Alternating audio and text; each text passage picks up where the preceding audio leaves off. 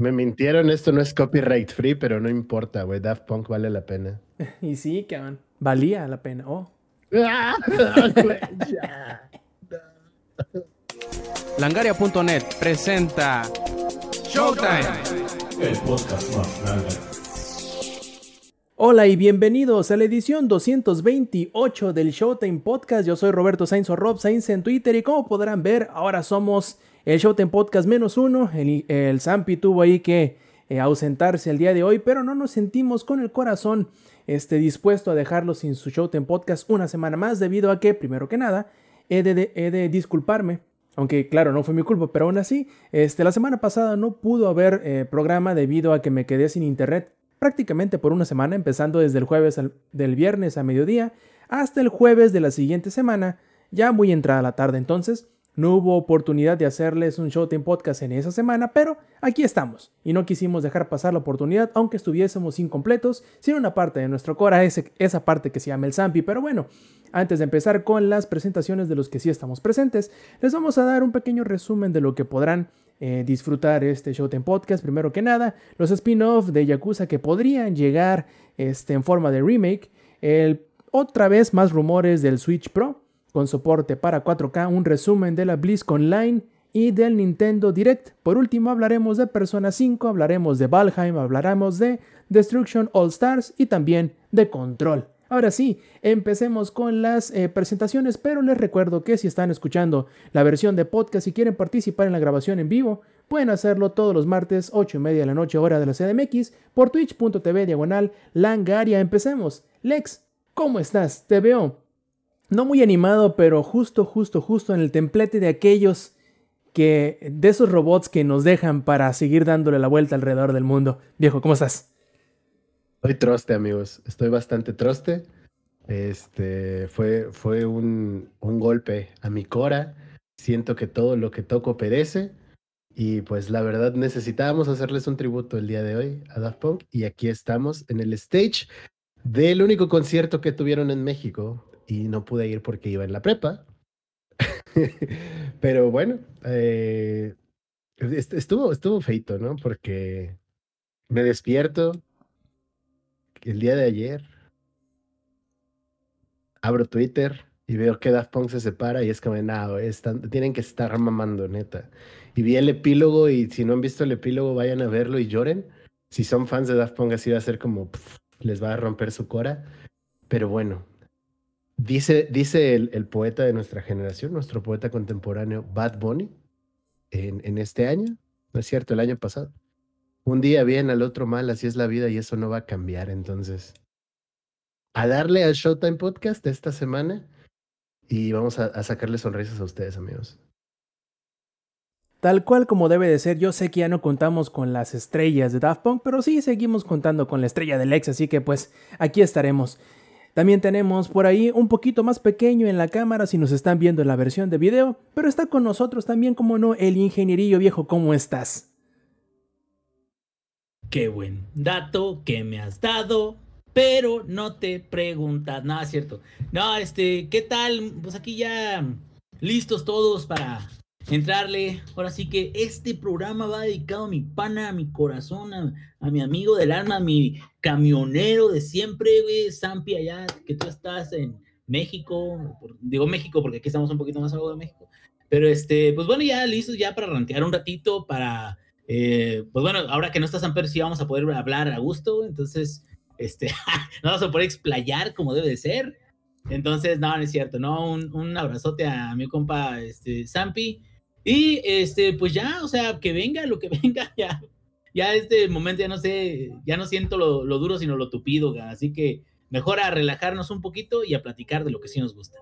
Así es, de hecho acá nos pregunta Strong Hype que dónde dejamos al rockstar del Samper. La verdad es que no sabemos, nos dijo que iba a ir por unos cigarros y desde entonces valió verga, ya no lo hemos visto. Así que si vuelve a nosotros es porque nunca se fue y si no vuelve es porque pues, su corazón así lo dicta. Nada, no es cierto, estaba ocupado en algo y no pudo estar presente, pero este, lo tendremos de vuelta y lo, eh, le daremos la bienvenida como se debe la próxima semana. Mientras empecemos con las noticias. Ingenierillo, cómo te hizo vibrar el Cora el saber que a lo mejor y podremos tener un remake de los spin-off de Yakuza, esos que aún no han llegado a América. ¿Cuáles? Ishin, este... Eh, Restoration creo que se llama otro y ahorita se me está yendo uno, creo que son tres los del Japón feudal, este, que yo tengo muchas ganas de, de, de alguna vez poder jugarlos.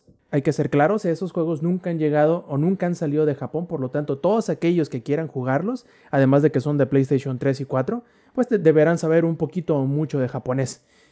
¿A ti cómo te, te hace o cómo te deja esta noticia? Yo a mí de menos dije, algo bueno salió el día de hoy porque se dio esa noticia justo el mismo día de Daft Punk. Como de, ah, qué buen rollo que van a venir. Tengo muchas ganas. Hace tiempo yo llegué a ver videos de Ishin y me sorprende de que mm, tiene la misma mecánica, la misma interacción con, con, eh, eh, con otros juegos de, de, de Yakuza, que quiere decir que aunque estén en la época feudal, no quiere decir de que no tengan minijuegos no quiere decir que no tenga karaoke. O sea, de hecho sale Majima en un karaoke feudal, güey. Y si no quieres comprar Yakuza, por, tienes a Majima ahí, güey, cantando una canción de, de karaoke feudal. Te quedas, no mames, o sea, yo tengo muchas, muchas ganas, güey, de, de jugarlo. He visto footage, como dices tú, está en japonés. Y a pesar de que ahorita estoy tratando de, de aprender, regresar a mis clases de, de Japo, de, de primaria, de, Kinder y todavía no las paso. Eh, sí, qué bueno que van a traer una localización porque lo han hecho muy bien con esas últimas versiones, ¿no?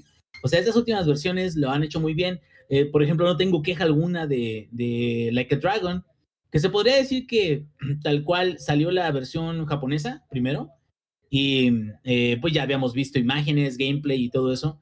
Y luego traen la localización para acá con, creo que lo único que hicieron en VoiceOver fue en inglés pero todos los subtítulos y leyendas y menús y todo eso sí lograron este, traducirlos a otros idiomas. Entonces, pues ojalá, ojalá se dé, ojalá que, que venga y que venga pronto, güey. Si no viene, güey, voy a empezar a hacer el dame, dame, dame yo, dame, nano yo.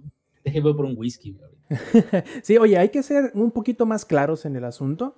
Eh, bueno, primero que nada, yo me equivoqué. Los eh, yakuzas que son del Japón feudal son Kensan y e Ishin que son los dos que hay entonces.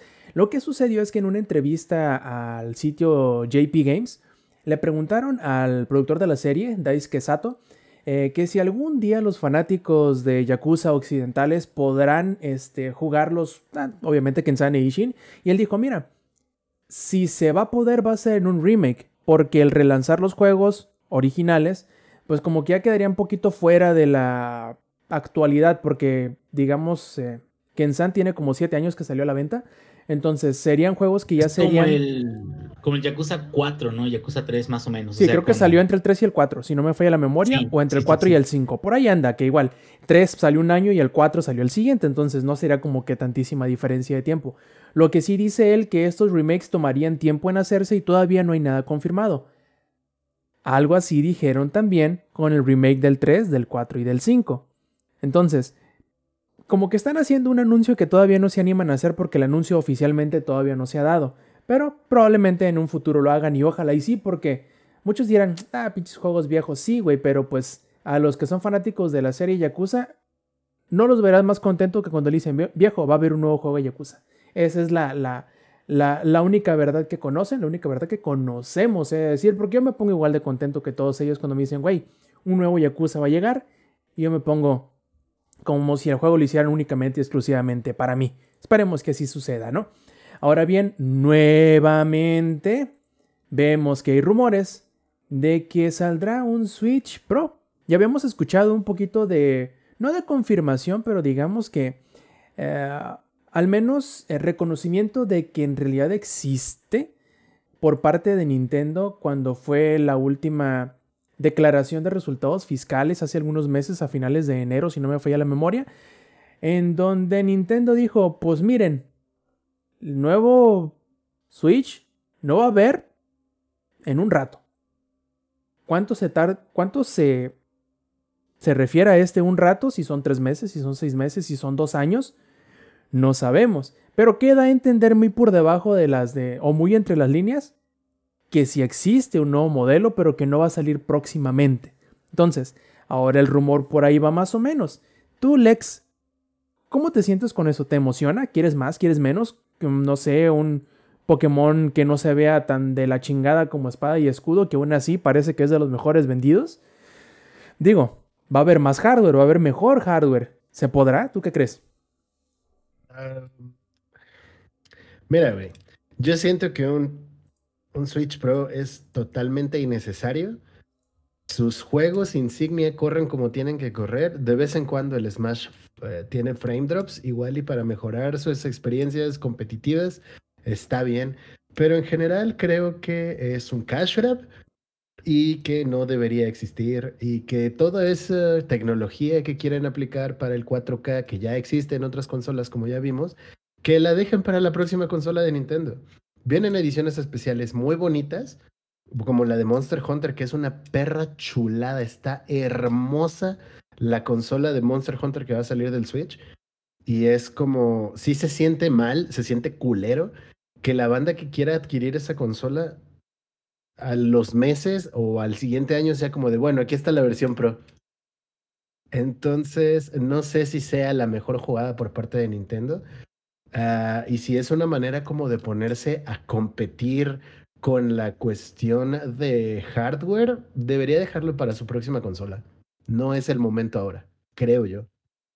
De hecho, hay que ser un poquito puntuales de este rumor de dónde sale y qué dice. Primero que nada, eh, Nate Drake de Resetera eh, dice que tiene fuentes muy cercanas dentro de Nintendo quienes les han comentado o le han dado ciertos detalles de este nuevo modelo, que sería y aprovecharía como corre en un chip de Nvidia, en una Nvidia Tegra, dice que podrían utilizar el DLSS, que si alguno de los que nos están escuchando o viendo no conocen qué es el DLSS, es una tecnología de super sampleado, o sea, de, de hacer una, una imagen con una resolución mucho más grande y luego hacerla más pequeña para que se vea mucho mejor y no necesite tanto suavizado de bordes. Y es una de las tecnologías que ahorra muchísimo rendimiento en las tarjetas de video de Nvidia más recientes. Entonces, el hecho de que puedan utilizar esta tecnología en una portátil significaría que sin necesidad de ser un hardware excesivamente poderoso, pueda este, eh, mostrar imágenes de, una resolución muy muy alta, además de a un muy buen frame rate. Eh, según esto, eh, sería una resolución de 4K, al menos conectado a la base, o sea, utilizándolo conectado a la televisión, no en modo portátil. obviamente las, sería una resolución menor una vez lo utilices en la versión portátil, pero también dice él que según sus fuentes los planes son el anunciar el nuevo modelo este año, pero que se estrenará hasta el próximo. Entonces todavía hay tiempo para que digamos que el hardware llegue a punto y sobre todo, como lo hemos hablado en muchas ocasiones eh, aquí en el podcast, que eh, la línea de suministros de todo en general, en este caso de Nintendo, eh, pues digamos que se estabilicen y puedan tener un buen número de consolas a la venta cuando sea que lleguen a lanzarlo. Ahora bien, yo creo que al menos en el caso de Nintendo, quizá en otras situaciones no sea tanto así, pero creo que en el caso de Nintendo debería de preocuparles o interesarles más el hecho de que ofrezca la consola, más allá de resolución, un frame rate estable, porque no es que los juegos se vean feo. Por lo general, corren de la chingada, que es una cosa diferente. Se pueden ver hermosos, pero pueden correr a 3 frames por, a frames por segundo.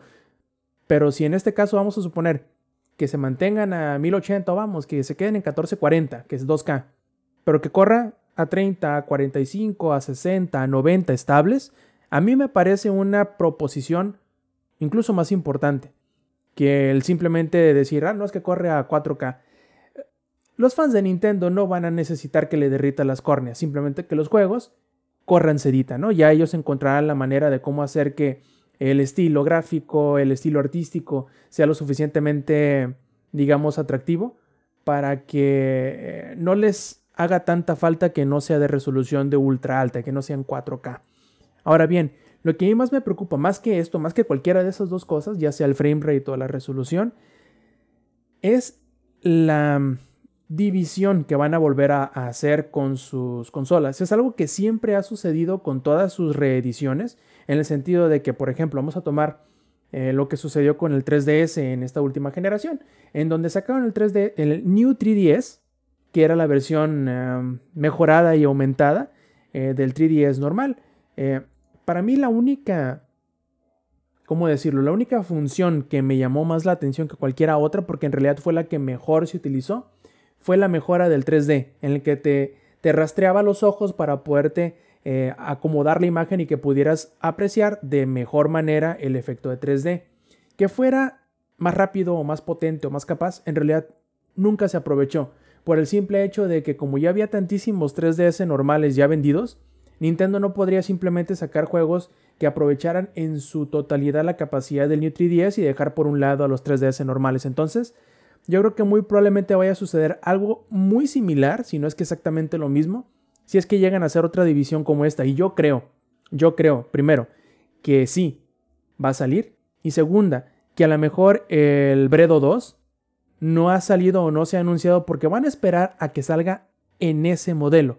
Se juegue mejor en ese modelo y que la gente quiera comprar obviamente ese modelo porque va a ser donde se va a jugar más chido, pero coincidentalmente quizá también por eso está tardando tanto en mostrarlo, porque probablemente estén buscando la forma de cómo hacer que se aproveche tanto el hardware nuevo como que no le sufra tanto el hardware viejo, porque ya jugaste Bredo Lex?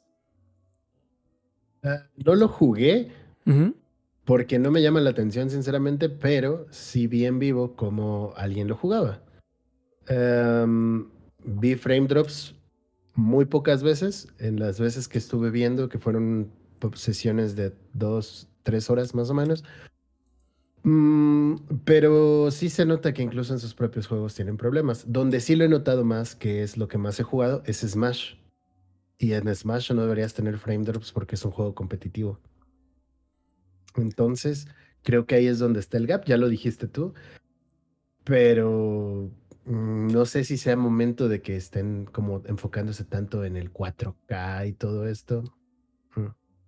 Es que yo creo muy personalmente, y eh, ya me lo sabrán ustedes referir mejor, eh, que Nintendo en su afán de quedarse o de hacer como que su propio calendario de lanzamiento o su propia versión de las generaciones, el estar entre medio de las generaciones, al menos en este sentido y en este momento, les jugó en contra. Porque se quedaron no necesariamente igual de poderosos que las consolas anteriores, pero obviamente van a quedarse muy atrás con las consolas actuales. Y si ya estábamos viendo que a lo mejor estaban sufriendo un poquito al momento de que las versiones de juegos eh, de otras consolas, vamos a suponer como The Outer Worlds o como Witcher, eh, que son juegos para PlayStation 4 y Xbox eh, One, llegaran al Switch, pues obviamente los eh, estudios desarrolladores tienen que hacer un montón de sacrificios para que pudieran correr en el Switch. Claro, tú dices, bueno, yo arriesgo o, ofrezco o puedo alejarme de ciertas cosas como por ejemplo eh, que la distancia de dibujado no sea tan amplia o que las texturas no se vean tan claras, etcétera, etcétera. Pero bueno, lo voy a poder jugar em, portátil, ¿no? Me lo puedo llevar hacia donde yo quiera. Esa es un gran, una gran ventaja que en ningún momento se le está reprochando al Switch. Pero yo creo que si estabas haciendo esos sacrificios con juegos de la generación anterior, si ya pones eh, y metes en ecuación que las consolas de ahorita, el PlayStation 5 en comparación del 4 es como...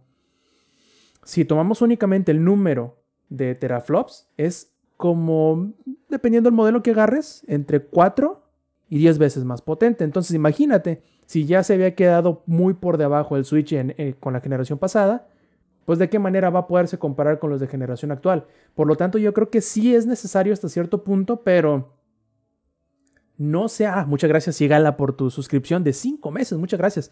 Este. ¿Cómo se van a quedar ahora en comparación con las consolas nuevas? Y yo creo que los sacrificios que van a tener que hacer a lo mejor no van a primero, no van a ser lo suficientes para que le tomen el provecho al nuevo hardware, porque no se van a atrever a dejar a tantos Switch que ya están en el mercado eh, obsoletos, pero tampoco van a ser eh, lo suficiente como para que corra bien en ambas partes. No sé si me explique, no van a querer dejar al Switch anterior como la generación anterior, y por lo mismo no van a poder tampoco acercarse tanto a las, a las consolas nuevas. Pero claro, el Switch y Nintendo siempre han sabido diferenciarse de las otras consolas de su propia forma, ¿no?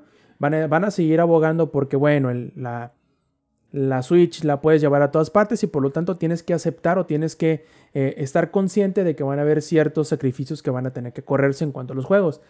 Pero ya veremos, ya veremos. Este, sabemos que existe, no sabemos cuándo va a llegar. Y va a ser muy importante el ver no solamente las mejoras que va a traer, sino qué sacrificios eh, se van a tener que hacer en relación de sus dos modelos que van a existir, lo cual va a ser bastante interesante. Ingenierillo, tú que no tienes Switch, que probablemente te, te interese comprar uno, ¿cómo la ves? ¿Te hace pensar en esperarte? ¿Te hace pensar en, en esperarte para comprar el modelo viejo porque va a estar más barato? ¿O, o, o qué? ¿Qué piensas?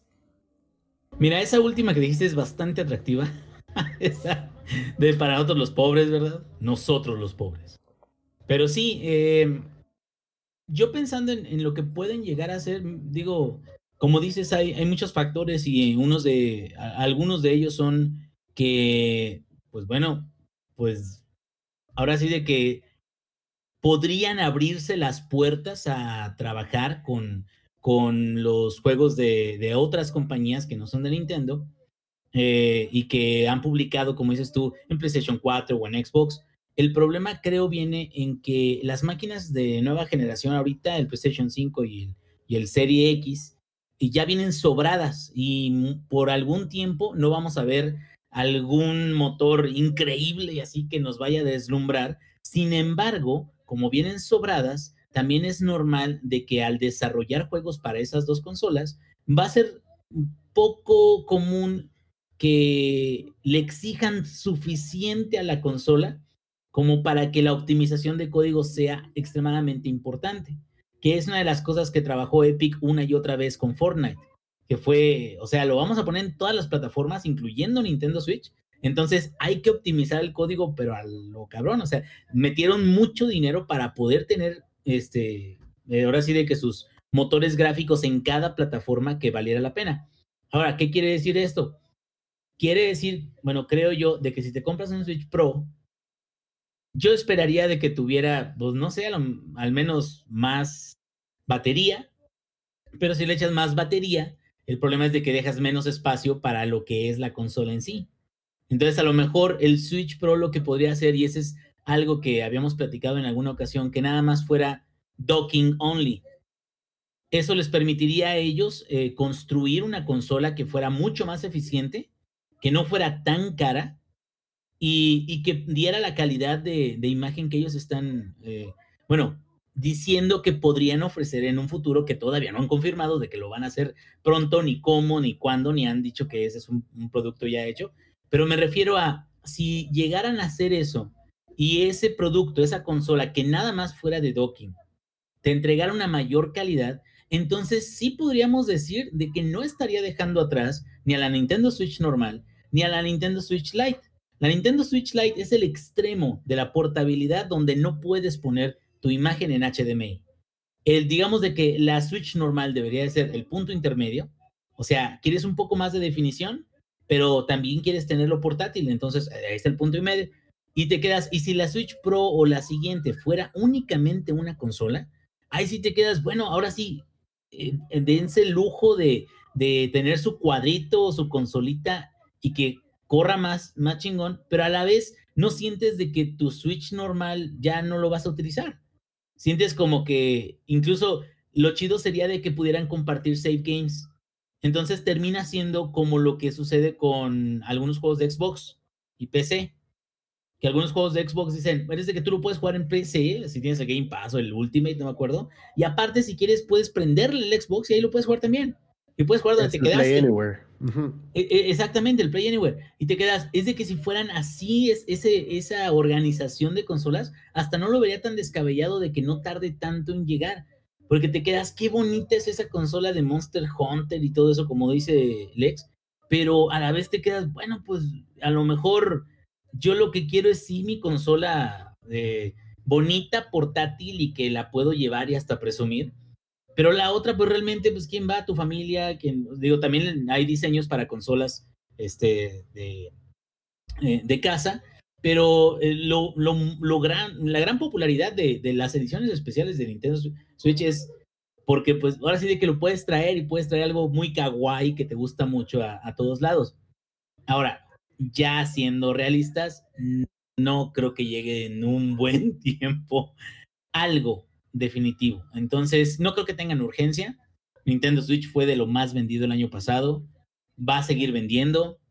Eh, Switch Lite también le fue bien, pero siento que hay, para mí, para mí sí se queda un poco corto. O sea, Switch Lite para mí sí, el no poderlo poner en la tele, a mí sí me queda como, ah, o sea, son seis mil varos, o bueno, si lo agarras en oferta, 4,800, cinco mil pesos. Pero no puedes conectarlo, entonces, no, no, no, mejor, este, vamos a ver qué depara el futuro y pues esperemos de que nos sorprendan, porque ahorita el, una de las noticias que tenemos es precisamente que, otras cosas se anunciaron en el, en el direct. Y mucha gente como que ahorita ya no está tan hypeada por lo que viene. Les gusta mucho lo que ha salido normalmente. A los artistas les encanta lo que sacan de Smash, ¿no? Cada, cada vez que hablan de Smash, sacan algo de Smash, ah, qué chido. Pero pues ahorita como que no hay, no hay noticias grandes de Nintendo y no ha habido en un tiempo. La escasez de hardware puede ser una razón, ¿no? También. Pero pues bueno, ahora sí de que habrá que esperar y vamos a ver qué tal. Y de hecho, aprovechando ya que mencionas al Nintendo Direct, ¿por qué no vamos directamente, directamente con el Direct? Bueno, ustedes me entienden, ¿por qué no vamos a hablar del Nintendo Direct que se eh, llevó a cabo hace algunos días, eh, la semana pasada? Que según por ahí dicen los que llevan cuenta, eran como 580 días desde el último Direct propiamente dicho, porque lo que sí habíamos tenido habían sido, Nindies, habían sido puros eh, eventos chiquititos. Este fue, ¿qué? Como 50 minutos, casi una hora de anuncio tras anuncio tras anuncio. Y pues bueno, aunque no se dieron necesariamente todos los anuncios que la gente quería, o los que se dieron que la gente quería, no era necesariamente como ellos lo esperaban. Pero bueno, empecemos. Yo aquí tengo un pequeño... Eh, una pequeña lista de las cosas que se anunciaron, de las que yo creo que son las más interesantes, pero ya me sabrán decir ustedes si contienen este, sus highlights o no, y hablaremos de ello primero que nada de un juego que tenía rato que yo sabía conscientemente que no había salido, pero que si me, si me pongo a pensarlo, no recordaba que no había salido. Cuando dijeron, va a salir un nuevo Mario Tennis, dije, ay, güey, pues que no ya había salido Mario Tennis. Pero no es cierto, porque no fue Mario Tennis, fue Mario Golf, el que anunciaron. Ese es mi problema con, con Mario. Tiene tantos spin-offs que a veces cuando dicen, va a salir un nuevo Mario X, digo, pues que no salió uno de esos el año pasado y no es un spin-off diferente. ¿Por qué? Porque es el problema del, de este güey que va por la candidatura de Monterrey, ¿no? Exacto. Es su trauma, güey. Sí, güey. Flashbacks de Vietnam. Sí, lo, lo, que sí podemos decir del, de, de este Mario Golf eh, que tiene a su favor es de menos que va a salir a precio reducido, no va a salir a precio completo y eso va a hacer que a lo mejor sea disfrutable para ah, un público más eh, extenso debido a que, como te digo, creo que tenía como 8 años que no salió en Mario Golf. Desde por allá del 3DS, si no me falla la memoria, o el DS. Entonces, habrá muchos este, seguidores del golf que, o de Mario Golf en general que van a estar muy contentos con este nuevo anuncio. No, no es para mí, pero la verdad es que sí. Sí es de esos anuncios que dices, ah, pues sí, cierto, güey, tener un chingo sin visitar esta, esta franquicia. Ahora, la otra que a lo mejor lo tenemos, lo tenemos un poquito olvidado es que finalmente Fall Guys va a llegar al Nintendo Switch y no nada más al Switch, sino también al Xbox en verano. Eh, si bien recuerdan, salió en exclusiva para PC y para PlayStation 4 y 5. Y parece que la exclusividad les va a durar un año, porque fue en verano que salió el año pasado, y en verano de este año es que llegará finalmente al Switch y al Xbox eh, Series X y Xbox One. Y yo creo que lo que nadie se esperaba tal cual fue que Splatoon 3 vaya a salir. ¿Cuándo? No sabemos, pero va a salir, ya está anunciado, van a, van a trabajar en ello. Y finalmente eh, se anunció un remake de Zelda, de un Zelda, pero que a lo mejor no es el Zelda que todos esperaban. No sé, yo creo que Skyward Sword le ha tratado muy mal los años después de su eh, estreno. Y la gente como que... Digamos que pasó de su periodo de la luna de miel y, ay, güey, no manches, pobrecito Skyward Sword, la verdad, ¿eh? ¿Cómo le ha ido de de mal. Yo recuerdo que la gente estaba muy emocionada con, con Skyward Sword cuando salió. Pero pasadito unos años, o yo creo después de que salió el siguiente, que fue. ¿Cuál salió después de Skyward Sword? Recuérdenme. ¿Fue Bredo? Creo que sí. Creo que sí, ya fue el Bredo. Pero aparte, Bredo, Bredo es completamente distinto y, claro. y Skyward Sword todavía conservaba la estructura de mundo no abierto. Bueno, áreas Super lineal, de hecho, ¿eh? Exactamente, pero, pero muy, muy lineal. Em, pero fíjate que, que a, mí me ha gustado lo que he jugado. En, recuerden que tengo un Wii Y, lo que llegué a jugar y el, con, el control de Wii está muy bonito. O sea, el juego está para jugarse con, con Wii Mode y el Nunchuck y, y es de los pocos juegos que incluso la precisión de la, de la este, espada sí, sí corresponde al Motion Plus. Ya ves de que había unos controles de, de eh, Wii que tenían una extensión adicional. Este... Igual hay una parte cagada con esto, específicamente de los controles, porque de lo que todo mundo se queja de Skyward Sword es que los controles estaban reculeros.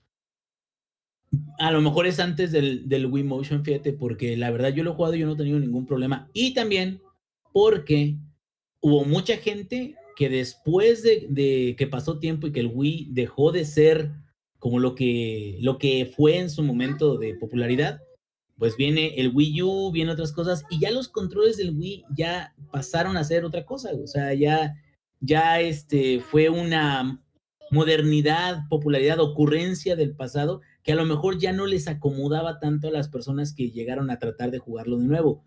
Yo no digo de que no sea este, un control poco ortodoxo o raro, se podría decir. Yo lo que digo es que yo cuando lo he jugado, no se me ha hecho mala onda y me sorprende mucho de que la ingenuidad de, eh, pues lo, ingenioso, perdón, lo ingenioso de eh, apuntar a, ciertas cosas, a la reacción que tienes.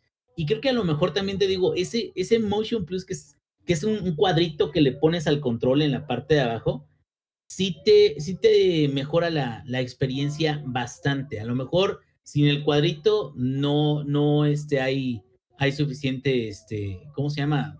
O una propia, un propio control de, del juego. Pero a mí, a mí, a mí Skyward Sword no se me ha hecho feo, simplemente que es todavía de la vieja escuela y Bredo, pues es algo que incluso muchos llegaron a compararlo con Witcher o con, con juegos RPGs de mundo abierto y, pues sí es completamente distinta la experiencia, ¿no? Sí, claro, de hecho, eh, yo tengo muy en claro que Skyward Sword no es un mal juego, pero ya que tiene el nombre de Zelda, la comparación es completamente diferente, pues. No es decir, ah, es un juego cualquiera que podemos decir que eh, estuvo 2, 3 y X, ¿no? Sino que es un Zelda que está, pues 2, 3, que eso lo pone en los peores, bueno, que eso lo pondría en la parte baja de la lista de los Zeldas. Es un buen juego, pero a lo mejor no es de los mejores Zeldas y probablemente por eso la gente eh, digamos que no le cayó tan bien como a lo mejor este, le hubiera caído eh, algún otro juego de la serie. Yo, de hecho, con, otros amigos eh, les comentaba, ¿qué tal? Imagínense si con el motor gráfico que utilizaron para el remake de este, A Link's Awakening, sí, lo utilizaran para hacer un remake tanto de La Link to the Past como el A Link Between Worlds y te lo vendieran juntos. Pues yo creo que eso hubiera sido una propuesta más interesante, al menos para mí que el Skyward Sword, que obviamente yo no lo jugué y no le tengo ni apreciación ni odio. Entonces, para mí hubiera sido más atractivo eso. Ahora, si le sumas. Pero los controles son nuevos, güey. Buen punto. Y, para allá te voy. Otra de las cosas que la gente se quejó mucho fue no nada más del precio del juego, sino que te van a vender o van a ofrecer la opción de que tú compres controles eh, Joy-Cons este, especiales, edición Skyward Sword, pero que ambas cosas van a costar 60 dólares, ¿no? No, 50 el juego y 60 los controles. Algo así creo recordar. Güey, están bonitos los controles. Están muy bonitos. Pero si van a driftear en un mes, güey. Yo sigo creyendo fielmente y es. Ajá, dime, Inge. Es que el drift lo entiendo en, en Zelda, güey. En un mes, mes y medio dos meses y los usas con cuidado, güey. Pero, güey, hay que ver cuánto estaría bueno saber cuántos controles de Switch se van a diftear, güey, después de dos semanas de Fall Guys, güey. O sea, me quedo. Entiendo, pues, de que, de que hay ciertos juegos que, que exigen un poco más de tu Joy-Con, pero Fall Guys es un juego donde hasta gritas, cabrón, así. ¡ah! Y, y, y, realmente creo que sí tiene que ver con la presión que le pones al, al, el estrés al que le pones al control. Y pues, como dices, o sea, lo, lo, lo chingón hubiera estado de que hubieran anunciado una nueva construcción o una revisión de los controles de los Joy-Cons, ¿no? Porque si no, ¿qué caso tiene? Muy bonitos, muy bonitos, pero no te van a servir. A mí se me habría gustado que dijeran, ¿saben qué banda estos Joy-Cons que vienen, además de que están bien guapos, eh, están mejor estructurados, el problema de drift va a ser menor, o sea, ya ni siquiera que digan que lo van a, eliminar por completo, ¿no? Es que, güey, ya está checado este pedo y ya van a jalar mejor, ¿no? Igual y no se te driftean tan rápido. Ya es como de, ah, bueno, está bien, voy a pensar si me gasto 60 dólares en, en unos Joy-Cons, que también depende mucho de quiénes son los consumidores. Yo personalmente no le compraría unos Joy-Cons adicionales al Switch lo que yo creo que sí es una muy buena compra para el Switch es el, Pro Controller, que se me hace exagerado el, precio. Sí, la verdad creo que es un control bastante caro, pero el Pro Controller sí es una chulada de control, güey. Pero gastar esa cantidad de varo en unos Joy-Cons nada más porque están bonitos, híjole, no lo sé. Que también se los está diciendo la persona que está considerando meterse el chile con la Coppel para sacar el de Monster Hunter, ¿no? Pero no sé. No, lo sé. Te esperas un ratito y compras la versión de 8-bit Dog ya. Ah, se me hace un precio exagerado tanto por el port como los controles. Bueno, no sé. Creo que el precio de los controles está bien porque es lo que valen aproximadamente.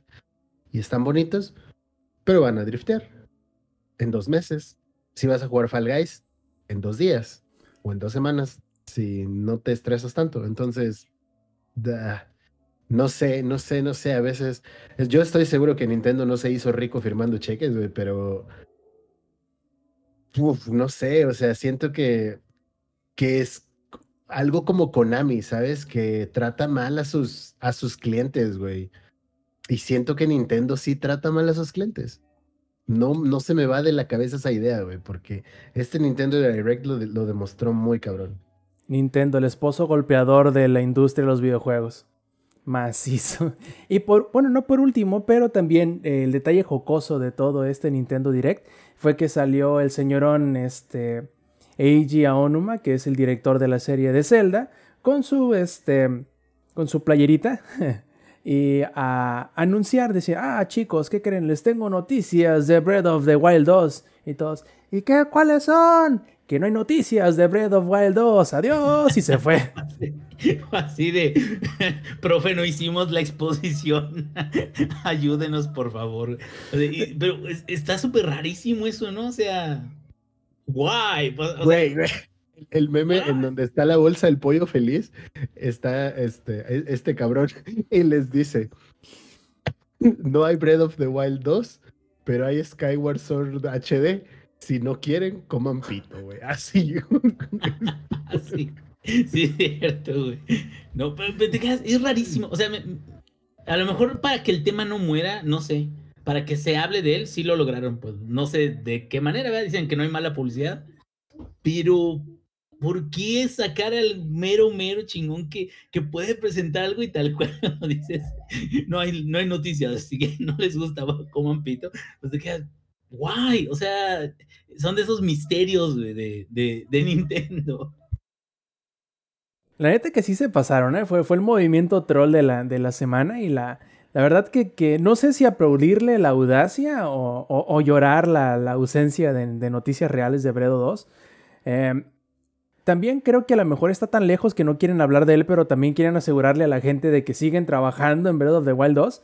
Eh, pero se me hace muy chistoso. Yo creí que al ser, no voy a decir que una expansión, pero hacer un trabajo derivativo de Bredo, no se iban a tardar tanto tiempo. Ya llevan, ¿qué? Como dos años, no, tres años. Este sería el tercer año de que se dio a conocer eh, que existía Breath of the Wild 2 y que obviamente eso no quería decir que lo habían empezado a trabajar en ese les pongo el bonito meme, perdón por interrumpirlo, pero ahí está el bonito meme en, en el stream. Se los vamos a poner en, en Twitter, amigos, para, para los que escuchen la versión grabada, vayan al, Twitter del podcast y ahí van a tener ese bonito meme. Así es. Entonces, se me hace que primero les ha de haber golpeado, pero macizo el, el, coronavirus. Y por ello no han tenido tanto avance como han querido, pero también quizá este, al tener, como ya lo habíamos dicho hace ratito, el hecho de que es un juego de Zelda y, e inevitablemente va a ser comparado con los demás juegos de Zelda. Y si le sumas además que es la segunda parte de el que muchos podrían argumentar es el mejor Zelda de toda la historia, que es el Breath of the Wild. Yo creo que las expectativas están, digamos que inusualmente altas para este juego. Por lo mismo, muy seguramente al haber hecho... Eh, muchos dicen que, que Bredo 2 nació de una expansión del Bredo 1, y lo cual no me suena, pero para nada descabellado. yo creo que le han estado aventando tantas cosas nuevas encima que les ha sido imposible este, terminarlo. No sé qué juego me recuerda. Eh, pero de menos, al parecer aquí sí le están dando el tiempo que necesite, o al menos es lo que aparenta. Esperemos que no termine siendo como les comenté hace rato de que se estén esperando el lanzamiento del siguiente este, modelo del Switch para sacarlo. Porque también, y puede hacer que eso es lo que esté sucediendo, que no estén eh, mencionando nada porque va a salir hasta dentro del año próximo y no quieren emocionar de más a la gente, aunque bueno, poco, poco sirve, ¿no? al haber ya sacado el teaser aquel hace ya casi tres años. ¿Alguna otra, ¿Algún otro anuncio, plebes, de los que se dio que, que les haya llamado la atención? Lex. Pues no realmente, pero yo solo vi que en las redes sociales los fanáticos de Smash son los peores enemigos de Smash porque no importa qué les den, se emputan. Y esta vez les dieron waifus chichonas en mayas y se emputaron. Entonces, ya no sé qué esperan los, los fanáticos de Smash. Sé que hay fanáticos de Smash allá afuera que son como de, ay, no mames, qué chingón otro personaje. Y los otros fanáticos de Smash de, ah, no mames, qué bien va a comer Kirby esta vez con el DLC. Pero... ¿Quién fuera Kirby, cabrón? Sí, ¿quién fuera Kirby, no? Para comer monas chinas en mayas, pero fuera de las monas chinas en mayas, creo que no hubo nada más interesante en el Nintendo Direct, además de Monster Hunter, porque ya sabemos que Monster Hunter es lo mejor que anunciaron en Nintendo Direct. No porque seamos fanáticos de Monster Hunter y amemos Monster Hunter y la edición especial del Switch de Monster Hunter es hermosa. Fuera de eso, las waifus chichonas fueron el top de Smash. Ni siquiera Splatoon 3 creo que causó tanto hype como ellos esperaban. Y toda la banda esperaba algo de Bredo 2 y no se lo dieron. Y no lo sé, amigos. Este, como no fanático de Nintendo, mm, a pesar de que no soy fan, creo que todo se quedó muy corto. Incluso cuando, no sé, se anuncian juegos para PlayStation, es como de, güey, no mames, a mí me emociona ver que va a salir de God of War y no, juego uno desde el 2, cabrón. Entonces, no sé, no sé, siento que Nintendo trata mal a sus, a sus consumidores últimamente menos a los de Monster Hunter, y que todavía está el rumor por ahí de que el Rise va a salir para, para PC. Entonces, si es el caso, amigos, Nintendo no estaría teniendo nada hasta que anuncie un Bredo 2 o un Super Smash Ultimate 2 como Overwatch 2, pero ya hablaremos de eso más adelante. Híjole, no, no me lo recuerdas, ahorita vamos a hablar de eso. De hecho, eh, eh, en las vísperas del, del Direct, ustedes no sé qué piensen, pero a mí se me hace que Nintendo se está esperando un poquito demasiado para la versión base del Smash incluirlo gratuito con el online. Así jala más gente nueva, vende más DLC y creo que le sacaría más lana que a como lo está vendiendo ahorita porque creo que no se está vendiendo. Bueno, no sé, pero es la, impresión que me da. esperando que Nintendo regale algo? Pero acuérdate que es como dar poquito para ganar más. bueno, así lo veo de yo. Hecho, eh, de hecho, esa estrategia está de puta madre, güey. Les regalas un juego que ya es competitivo, que mucha gente quiere jugar y tienes un pool de campeones, bueno, de, personajes bastante amplio ya por sí solo. Pero tu jugador competitivo vas a querer comprar los DLCs porque quieras o no, necesitas saber jugar contra ellos y necesitas saber jugar con ellos. Porque los personajes que van saliendo usualmente suelen estar rotos. Lo que pasó con Steve, que resulta que el Minecraft no cualquiera lo mueve chido, pero si lo mueves chido es la polla en cebolla. Entonces, forzas a todos tus consumidores a comprar los DLCs y como ya no tienes que hacer el gasto principal de pagar 60 dólares porque sigue siendo un juego que cuesta 1300 pesos, eh, te compras los DLCs. Es una big brain move, pero no lo van a hacer porque los de Nintendo son unos fucking douchebags. Y lo sabemos. Sí, porque son el abuelo necio, ¿no? Idioso. Ni modo, ni modo. Así nos tocó, así nos tocó con esto de Nintendo. Como bien dices, yo no creo necesariamente que los trate mal, al menos no todo el tiempo, a sus, a sus fans. Pero lo triste es que parece no darles gusto nunca. Y eso está bien feo, güey. Eso está bien feo. El, que aunque hagas las cosas bien, entregas buenos juegos y todo eso, eh, parece ser que su público siempre está en desacuerdo o enojados con lo que sea que dicen. Y eso está bien, bien, bien gacho. Ya veremos más adelante que, nos muestren. Espero que sea pronto que, hablen, que hablen del Bredo 2, pero pues en el entretanto ya tendrán algunas cositas que podrán, eh, digamos, eh, disfrutar de aquí en lo que resta de la mitad del año. Y muy seguramente veremos este, de menos un evento chiquito en, en vísperas de E3 en junio, eh, que nos revelará un poquito más de lo que traerán en lo que resta del año y los principios del próximo. Esperemos que ahí también se, se hable algo del Switch nuevo. Y aunque ahorita en Ingenierillo se nos fue a la tienda, tendremos que pasar a la BlizzCon Online que se llevó a cabo la semana pasada también, en donde hablaron de un montón de cosas, pero no sé, Lex, tú me sabrás decir mejor si pienses lo mismo que yo. En el sentido que... es un meme? Sí. no, aparte también. Ah, ok. Que no lo sé. Se me hace que bien pudieron haberse saltado toda la BlizzCon de todo el evento en general y a lo mejor no hubiera sido, no se hubiera notado tanto. Eh, eso es a lo que me refiero. Sí hubieron confirmaciones, sí hubieron este, anuncios chidillos, pero creo que nada realmente merecedor de un evento.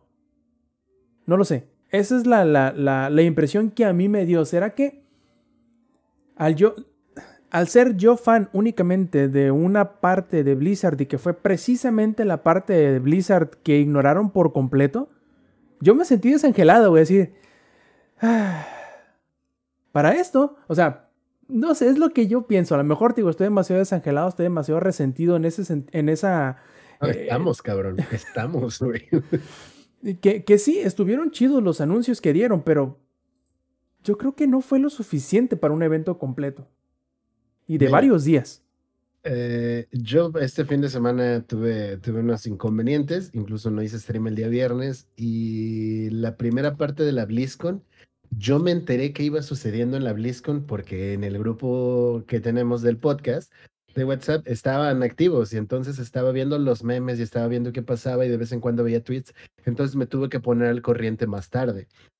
Pero en general, güey, ni siquiera me acordaba que había BlizzCon.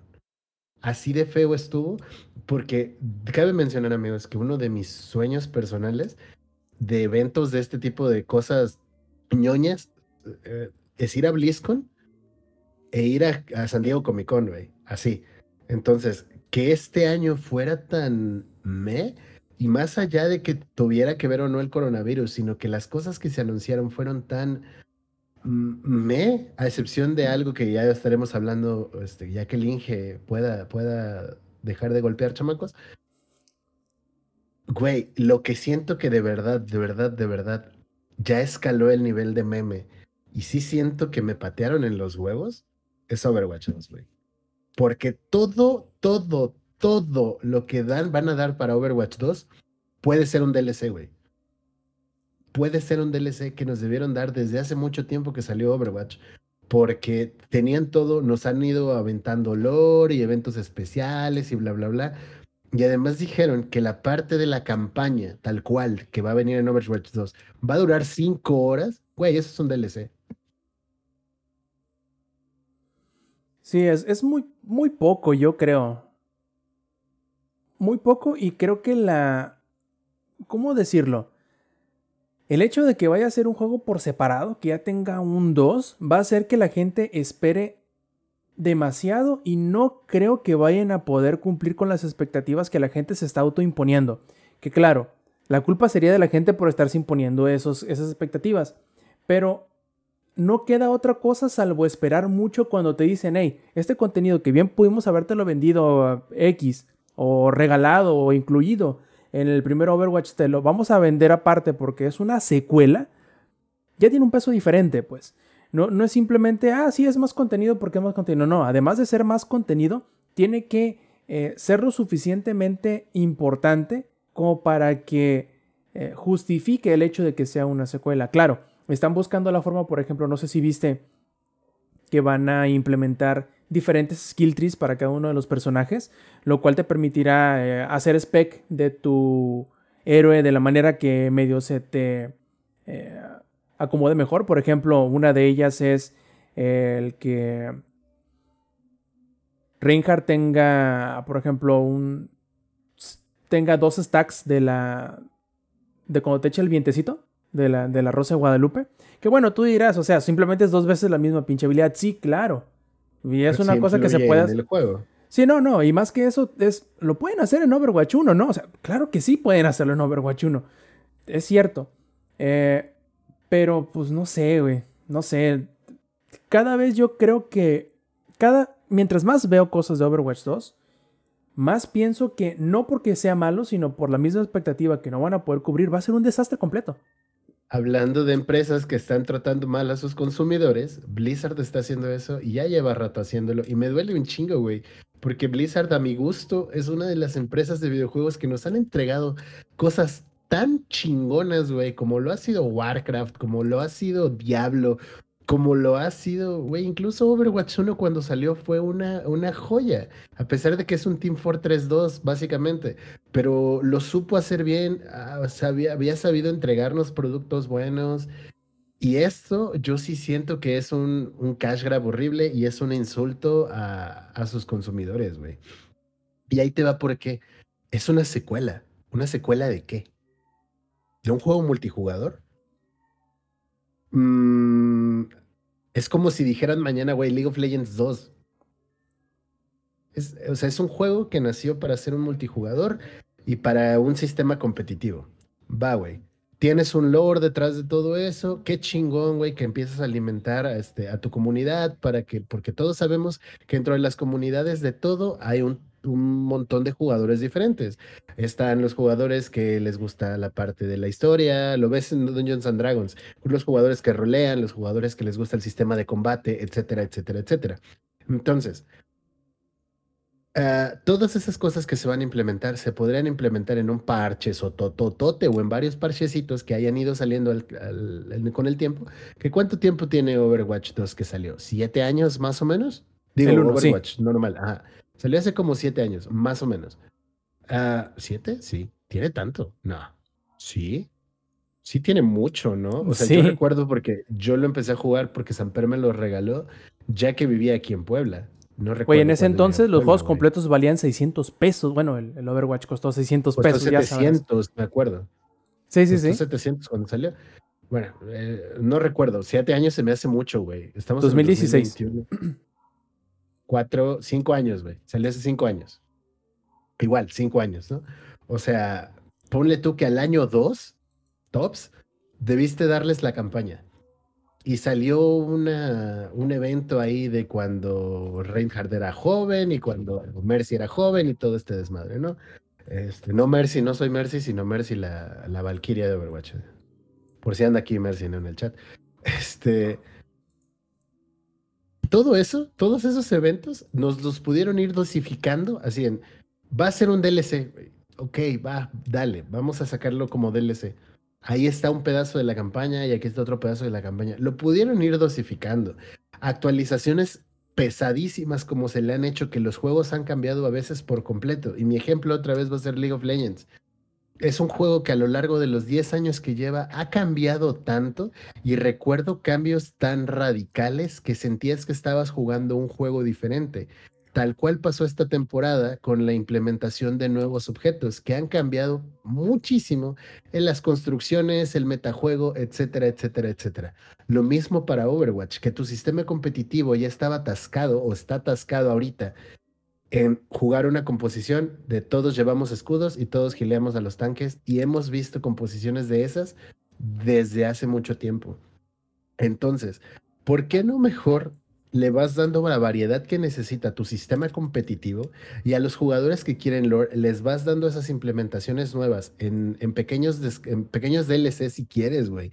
Incluso si quieres lo que quieres es cash grabear, güey, ahí está, no hay pedo. Les divides la, la campaña en cinco partes, en cuatro partes de lo que va a durar la que tienes para el Overwatch 2. ¿Por qué tienes que hacer un nuevo juego que ya pinta con, ya lo dijo, ya lo dijo el Rob, está generando expectativas tan altas que si no las llena, va a ser una, un, desastre. Y aquí viene otra parte muy, muy importante. ¿qué vas a hacer con tu juego 1? ¿Le vas a seguir dando soporte? ¿Cuál va a ser el competitivo al que vas a estar impulsando? ¿Vas a forzar a que todos se vayan al Overwatch 2 para el competitivo grande? ¿Vas a matar otro juego como ya mataste uno a nivel competitivo? ¿Qué haces como empresa? Eh, eh, a, mí eso me causa mucho. Eh, oh, yo de verdad, de verdad, y creo que se está notando mi molestia, güey, con Blizzard, porque sí lo siento como una empatada en los huevos, güey. O sea, ¿qué vas a hacer? Toda tu fanbase, no toda tu fanbase va a poder pagar 60 dólares, 70 dólares por el nuevo juego que les quieres dar, güey. Deja tu poder, no van, a, querer, ¿eh? Justamente, entre el que algunos no van a estar dispuestos a hacerlo y en el que algunos otros no tienen eh, no van a tener la capacidad económica para hacerlo porque pues los tiempos están cabrones, estamos en pandemia, hay que priorizar gastos, etcétera, etcétera, etcétera, etcétera. ¿Cómo le vas a hacer con tu competitivo? ¿Qué es lo que está manteniendo tu juego actualmente? ¿Vas a tener el competitivo del 1 y el 2? Eh, sí, son decisiones que yo me alegro de no estar tomando, cabrón, porque mi decisión hubiera sido la que estamos diciendo. Que, ok, sí, vamos, estamos planeando un drop de contenido muy cabrón, mira, te lo vamos a vender si quieres la historia aquí. Tal, si quieres el competitivo y lo que sea, pues te lo vamos a seguir actualizando, van a seguir habiendo héroes, etcétera, etcétera. Eso hubiese sido la decisión que yo tomaría. De haberme dicho, hey, no, tenemos que cortarle y hacer un segundo juego. No mames, güey, es, una... Te metes en un pinche pantano del cual no creo que mucha gente pudiera salir y mucha gente se debe estar este, arrancando el cabello de frustración por las cosas que deben hacer y sobre todo por la gran responsabilidad que conlleva el hacer una segunda parte. De hecho, ahorita estabas hablando de algo muy importante que era lo de la actualización grande. No sé si recuerdes que precisamente Overwatch te obligó a volverlo a descargar completo porque tuvieron que trabajar la forma en cómo se hacían los parches para que no fueran tan grandes y bueno, prácticamente Overwatch lo tuviste que volver a descargar en algún punto durante la vida precisamente de Overwatch. Entonces, el mismo juego y la misma audiencia no es extraña al momento de bajar parches exageradamente grandes. No sería un problema, si es que en realidad eso lo están planteando como problema. Pero bueno, Overwatch 2 es un meme, cabrón. Y eso, y eso que no nos metimos a hablar, porque todavía podríamos seguir ranteando sobre esto, porque la verdad yo, si es como de, ya, güey, las, las, los nuevos visuales de los que anunciaron, de McCree, de Reinhardt, de Widowmaker, eh, de Soldier mm, y Farah, pueden ser skins del 1, güey. O sea, neta, hazme el puto favor, porque además ni siquiera vimos cómo van a lucir, sino el arte conceptual hasta cierto punto. Ah, entonces, güey, eso, pudo ser skins. Y si su idea de, de, Overwatch 2 es ponerle barba a todos los personajes, o más tupida como Reinhardt, ah, ah, del mismo estudio. Es que eso es lo que me güey. Blizzard ya tiene una vara tan alta en el mundo de los videojuegos para que estén entregando cosas mediocres. No, güey, no, güey. Me duele de verdad en el corazón muy cabrón. De hecho, eh, estoy recordando, Alex. Estoy recordando eh, que alguien puso la, así solita, ¿no? La, imagen de, de, la nueva Widowmaker. Y yo me quedé así como el meme ese de The Office de It's the same picture. y ya luego alguien me dijo, güey, es que ahora la cola no es cola, es trenza. yo, ah, no ma, neta. Wow, qué cambiazo. Ah, mira, llegó el ingeniero. ¿no? el, visor también tiene como más, como más blanco, ¿no? Es, como, güey. Sí, sí, sí. La neta es que sí. Sí se están pasando ahí. Güey, mi primera reacción fue, por esto mataste el competitivo de Heroes of the Storm, güey. Yo quería llorar, güey. Yo quería llorar, güey. E, ese es el reclamo genérico de nosotros, ¿no? Por esto mataste Heroes of the Storm, cabrón. Sí, güey, siempre ese va a ser nuestro reclamo. Ingenierillo, es tu turno de rantear, amigo. Pues es que. Es un meme, el güey. No, es un meme, digo, ya no. Mano acá en todos pinches lados. Eh, ¿Por qué? Eh, estaba platicando, digo, es Overwatch 2, ¿no? Digo, para no estaba platicando eh, en el grupo que tenemos y todo eso, de que el fin de semana, no sé qué me agarró, güey, que dije, ya tengo años sin jugarlo y dije, voy a descargar el Overwatch, güey, o sea, eh, como los viejos tiempos, ¿no? Que sí le llegué a dedicar bastante tiempo. Y dije, órale, y entonces lo instalo, lo empiezo a jugar, me quedo, ¿y ese quién es? Ah, cabrón, ¿y ese quién es? Ah, güey, o sea, no, y me quedé, tiene un chingo de jefes, de, de, héroes que yo no había jugado. Sigma, el Baptist, eh, este, bueno, llegué a jugar con esta, ¿cómo se llama? La de bombas, algo, este. eh, llegué a jugar con varios. De, de los últimos que, que fueron saliendo, ya no llegué a jugar con ninguno. Pero a lo que voy es, tiene un rooster bastante sólido. Tiene mapas adicionales, tiene cosas que no tenía cuando yo lo estaba jugando. Y te quedas, ¿qué le podrían agregar, cabrón? Que no sea un rehash de lo mismo que ya tienen. Una trenza Widowmaker. Eso es lo Una- y van a cobrarte Y 60 barba, dólares. güey. Más barba Macri, güey. Y el visor transparente de la Fara Ah, para que le veas la carita preciosa. Oh, sí, y, sí. y no olvides No, también no, la barba perdón. de Soldier para que se vea más Sugar Daddy, güey. No, perdón, no, más bien me equivoqué, me equivoqué, creo que sí vale la pena pagar otros 60 dólares, güey, por más barba y unas trenzas, güey, sí, sí, a huevo. No, Y la neta sí se... A menos de que revolucionaran la forma en la que, o los modos de juego o algo, que dudo mucho porque ya lo, ya lo han intentado todo. Es más, han utilizado los eventos año con año y eventos especiales como el de las misiones de, de Overwatch y, y Talón y todo eso, lo han intentado para incluso hacer combinaciones con inteligencia artificial, que son las misiones en cooperativo. O sea, han intentado muchas cosas, pero no creo que vayan a salir con ideas revolucionarias de cómo puedes jugar Overwatch 2 que no se hayan visto en Overwatch 1. Entonces, te quedas, ¿vas a parar un juego completo nada más por nuevas skins? Pues nada, no, se, se- sí se me hace... La campaña de cinco horas, no lo olvides. Pero, uh, ¿tú crees que una campaña... Es, es que no. Es, es más, las campañas de Call of Duty ya no justifican el que estén ahí. Yo jugué eh, The Modern Warfare en este 2020. Eh, dije, ay, ya huevo, voy a jugar y ya tiene mucho que no y este, me dieron ahí un- una oportunidad de obtener uno no tan caro y dije, vamos a ver, ¿qué onda? ¿Qué? Y lo jugué y fueron siete, ocho horas que me quedé y luego ya no es la impresión, ya no es el impacto que causaban antes, güey. Ya todo es traición y traición y traición. Aquí viene algo muy importante que yo quiero preguntarles a ustedes y que desafortunadamente no está Samper aquí, porque Samper también le dedicó mucho tiempo a Overwatch. De hecho, cuando recién salió, los cuatro jugábamos un chingo juntos. Y alguien que ya no existe, ¿no? Que está muerto, que también jugaba un chingo con nosotros. Pero, güey, le dedicamos mucho tiempo. Entonces, yo quiero preguntarles a ustedes y a toda la banda en el chat y a toda la banda que escuche la versión grabada que nos aviente tweets, este, ¿qué esperan? Sinceramente, ¿qué esperan de la campaña de Overwatch 2? Porque ese es el hook con el que te quieren vender un juego nuevo, güey. Es lo mismo, pero con un 2, güey. Va a ser como si vieras barba, todas las sí, cinemáticas, barba. Va a ser como si vieras todas las cinemáticas de un jalón. y le va a sobrar media hora, güey. O sea, no, la neta. Y como dices tú, ¿por qué no ese esfuerzo se lo meten al competitivo de Heroes? Heroes, a pesar de que, se- digo, ya sé ese del esfuerzo, de- güey. El 10% nada más. pero, pero a lo que voy es esto. Heroes, independientemente de que hay otros actores que a lo mejor tienen más audi- eh, auditorio, bueno, eh, más, más público, que son Dota y League of Legends, pero Heroes es único porque principalmente se basa en objetivos y tiene un roster grandísimo. Y, ah, por cierto, que 30 días, ¿no? Va a haber, puedes jugar con quien quieras. Pero te quedas, hey, ¿por qué no le echan un poquito más de ganas y dejan sus mamadas de lado? ¿Por qué? ¿Por qué hacen eso, Blizzard? ¿Por qué, güey?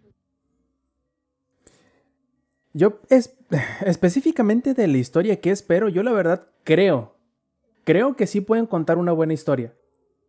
Lo que no sé es si ellos mismos se hayan metido el pie en el sentido de que el juego, el 1, pasó entre comillas después de lo interesante. Si te fijas, toda la historia de lo que hemos visto de Overwatch es en el pasado con relación en el momento en el que estás jugando. Entonces, a futuro, puede que incluso tenga cosas interesantes que contar. Puede que pueda profundizar en alguno de los conflictos que ya nos presentó, la guerra de los ómnicos, por ejemplo.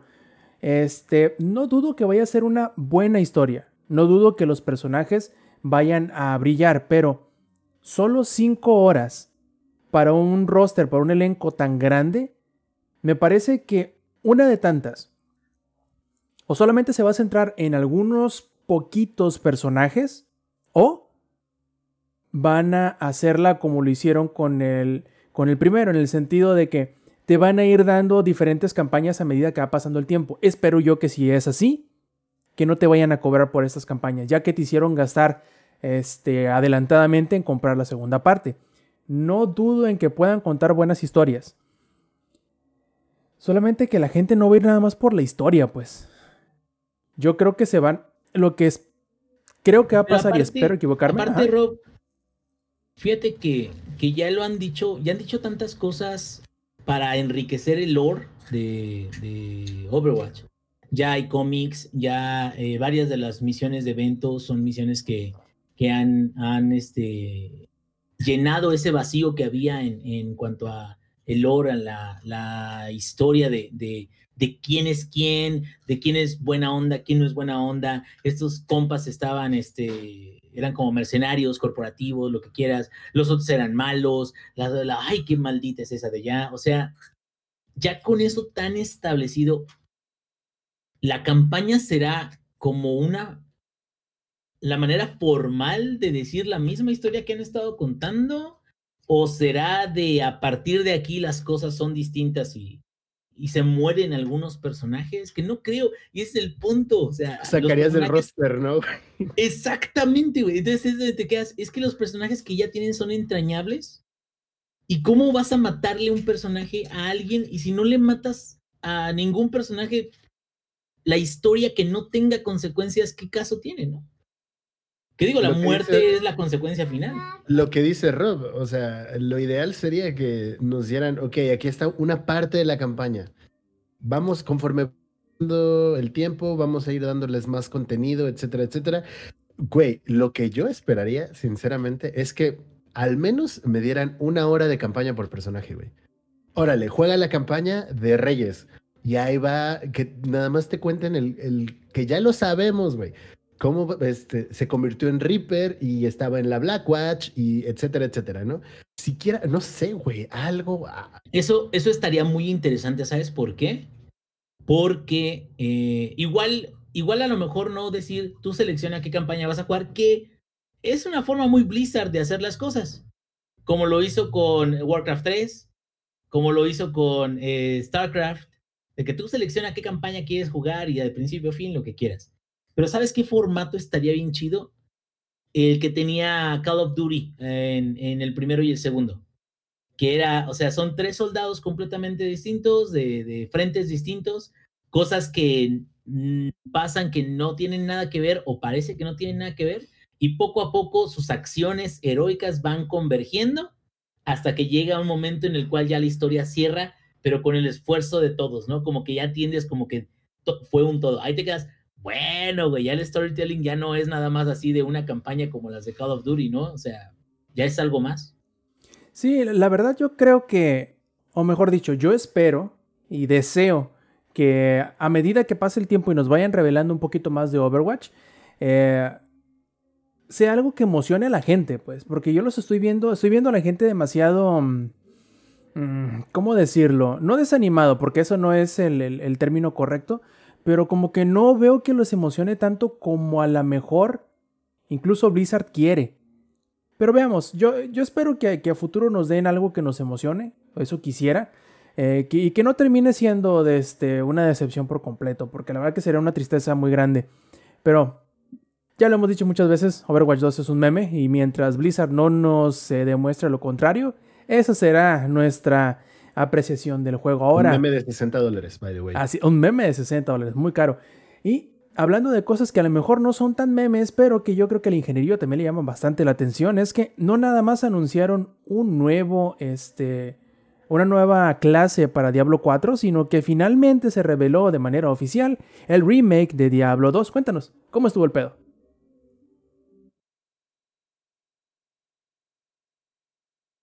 Si te desmuteas estaría chido. Ya, ya lo traigo. este, eh, perdón, perdón, es de que aquí ando. Eh, extraordinario, sublime, hermoso, hermoso, güey. ¿Por qué? Eh, antes que nada estoy hablando de Diablo 2 remasterizado, Resurrected. la nueva clase de, Diablo 3 está muy chida, pero para mí, para mí, para mí, para mí, para mí, para mí, es una combinación de... Eh, ya, ah, oye, ¿por qué se va Alex, ¿Qué pedo? No, espérate, ingenierillo. Quiero volver a un comentario que acá acaban de hacer en el chat que no lo podemos dejar pasar.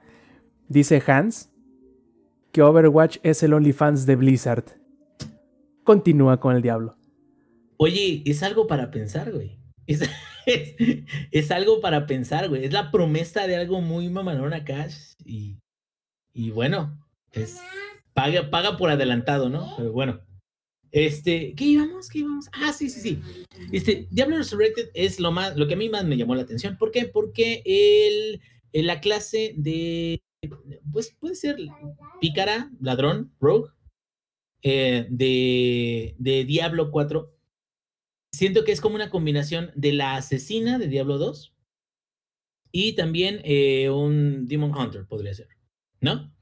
Entonces, eh, ¿por qué la asesina? Porque la asesina también utilizaba muchas técnicas de sigilo, este, artes marciales, que también se puede utilizar.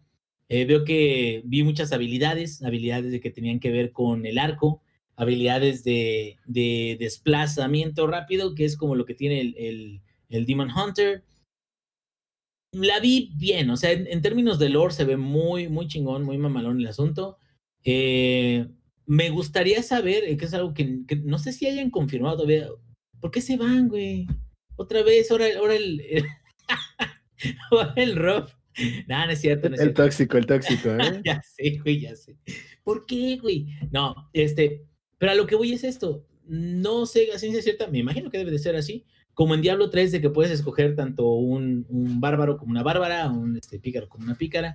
Y eh, pues la premisa de Diablo 4 hasta ahorita han dicho de que es mucho más abierta y justifica el PvP porque ahora son como un chinguísimo de, de héroes y ya va a haber este acceso a través de internet y entonces vas a poder enfrentarte uno con otro este, sin tanto problema. Ah, algo que, que me, me, causa como medio ruido de eso es, eh, pues, qué tanto, qué tanto vamos a, a, a, necesitar de esperar un buen balance de, de ese gameplay, de gameplay PvP. Porque si se acuerdan ustedes, Diablo 3, desde sus inicios, prometió que iba a traer PvP y no lo trajo. Hubo intentos de que iba a haber PvP en Diablo, pero no lo trajo. Entonces, eh, ahora sí de que hay que, si esto va a ser una de las características principales que va a tener eh, Diablo 4 en su este, gameplay, pues sí tenemos que darle ese, ese, em, tomarlo, tomarlo de donde viene, esperar un poquito a ver qué más presentan. La clase siento que se ve muy bien y siento que de alguna forma extraña, no sé si eran los niveles que estaban presentando, pero siento que de alguna forma extraña no vi hordas de demonios sino vi más algo parecido Hades en, en la densidad de los enemigos. ¿Qué quiere decir? Enemigos que a lo mejor están más bufeados y que es más difícil matarlos o que tienes que utilizar una combinación de habilidades para poder atacarlas, ¿no? Este, ¿Qué dicen aquí? Que en el PvP de Diablo 3 es jugar Heroes con Vale contra Nasibo. Mm, pues, ahorita sí, ahorita, y es bastante divertido. Entonces, si no puede traer Diablo 3 PvP más divertido que eso, güey, que se quede en Heroes, la neta. Y este, el síndrome del abandono, yo siempre sufro el síndrome del abandono. Pero bueno, entonces, este, hablando acerca de eso, me quedo, sí vi menos densidad de enemigos. ¿Qué podría significar? Lo que les digo. A lo mejor enemigos que causen más daño y que a pesar de que no sean tan, tan, este, no, no aparezcan tantos en la pantalla, que tengas que pensar o de una manera estratégica eh, utilizar tus habilidades, pues como lo hacemos en Diablo, pero a lo mejor de una forma más cauta, ¿no? Porque la verdad es de que cuando en Diablo ya llegas a un cierto nivel de superación de tormento, ya todos los tormentos anteriores o todos los niveles anteriores ya deshaces a los enemigos. Y entonces se convierte en una búsqueda constante, constante, constante de este, más nivel o ya los ítems que vienen ahí en tu meta de, tu clase o lo que, que estés buscando de tu set. Y ya después de que estás buscando esos ítems, ya te quedas, no, pues ahora ya, ya los tengo todos. Ahora qué necesito, no, pues el ancestral. Y ahí vas, vamos a farmear. Y termina siendo, sí, un, un juego que, pues, por ejemplo, ahorita hasta, hasta ahorita mi compadre y yo hemos jugado recientemente, pero un juego donde ya te casas con un cierto tipo de gameplay en una temporada y es poco atractivo explorar otros tipos de gameplay precisamente porque pues te costó mucho llegar a ese punto y el cambiar de sed o cambiar de estructura a lo mejor va a representar que tengas que bajarte unos tormentos más y ay, por Dios, no, o sea, la probabilidad de que te caiga algo, ¿no? A ver qué onda, ¿no? Entonces, pues a ver, yo espero de que estén bien. Ese Diablo contra Tirael, la pelea de los tryharders, my tryharders, y sabe de lo que habla, ¿eh? Sam sabe de lo que habla, güey. Ahí sí es, es ley, cabrón. Bueno, y en la otra parte que es el Diablo 2 Resurrection, se ve bien chingón, güey. Se ve como lo soñé, güey. Así, tal cual, como un poema, cabrón. Porque se parece más, o sí le está pegando más, a Diablo 3. Claro, se ve de que los assets o los mapas son prácticamente los mismos. Ojo, el que los mapas sean prácticamente los mismos no significa de que no haya oportunidad de mostrar una, un remasterizado muy agradable. Eh, es, es, la diferencia de lo que pasó con, por ejemplo, el Warcraft Reforged, que ese cuando lo sacaron, creo que no le subieron ni a los polígonos de los, de los, este, de los personajes, o sea, literal, no, no es que le hayan puesto un motorcito más chingón o unos o nuevos modelos más perrones o algo, no, como que nada más dijeron, vamos a hacer un revamp de texturas, y vámonos, güey, o sea, ya, texturas para todos y todos en HD. ¿Qué pasó, Rob? Y ahora sí la cagaron, ¿no? En Warcraft Reforged sí, y juraron, prometieron, ¿no tenían qué? ¿Dos meses? Prometieron que sabemos que todos están muy decepcionados, y vamos a dejarlos a todos ustedes que eh, les vamos a entregar eh, una mejor versión de Warcraft Force. Y hasta ahorita que les han entregado puro así. Entonces te quedas, es bonito ver que algo que esperas que llegue, que es el, el Diablo 2, venga y se vea bien. Y creo yo de que así como se ve en esas pantallas, esa va a ser la experiencia de jugarlo de nuevo. ¿Y qué crees? está muy chingón, sobre todo porque dicen que va, trae muchas mejoras de calidad de vida.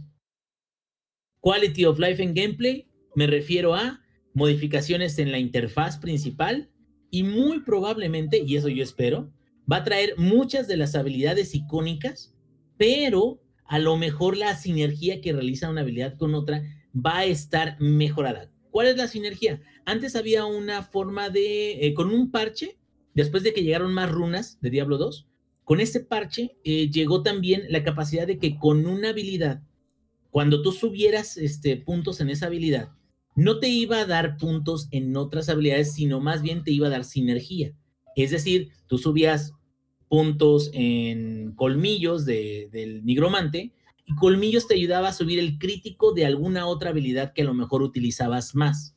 Y esto lo hicieron precisamente para que cuando ya fueras nivel 80, y ya no te, te, quedas, yo ya tengo ya las habilidades que yo quiero al máximo, ya las tengo en, en, grandes niveles, ¿qué más hago, no? Con los puntos de nivel o con los puntos de habilidad que tengo que utilizar. Ah, entonces dijeron los de Diablo 2, tú los puedes utilizar esos puntos de habilidad en otras habilidades y te van a estar subiendo la capacidad de, o sea, o van a hacer sinergia o, simbiosis con otras más y les van a subir el, el crítico les va, te va a subir la, eh, la, cantidad de sangre o de vida que tienes disponible. Y eso era muy chido porque ahora ya todo tenía un propósito, ya no había tanto problema. Bueno, ese sistema muy probablemente lo van a modificar de una forma que sea pues agradable y sobre todo algo que sí no podías hacer en Diablo 2, que yo creo que esto va a ser ya de cajón, es reforjar.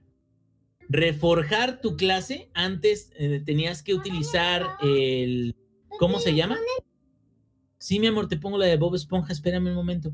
Este, te, eh, había, había un, este, ¿cuál es la de Bob Esponja? A ver, espérame, a ver, mi amor, ¿cuál es la de Bob? Esta ya. Bien, entonces, eh, había un editor de Diablo 2 que se llamaba Yamela.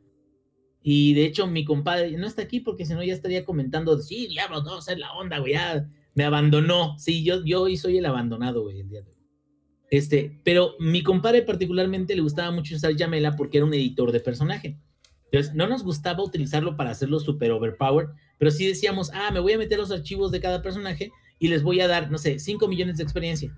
Y ya con eso, brum, subíamos a nivel 40 o algo así. Eso yo creo que ya se acabó.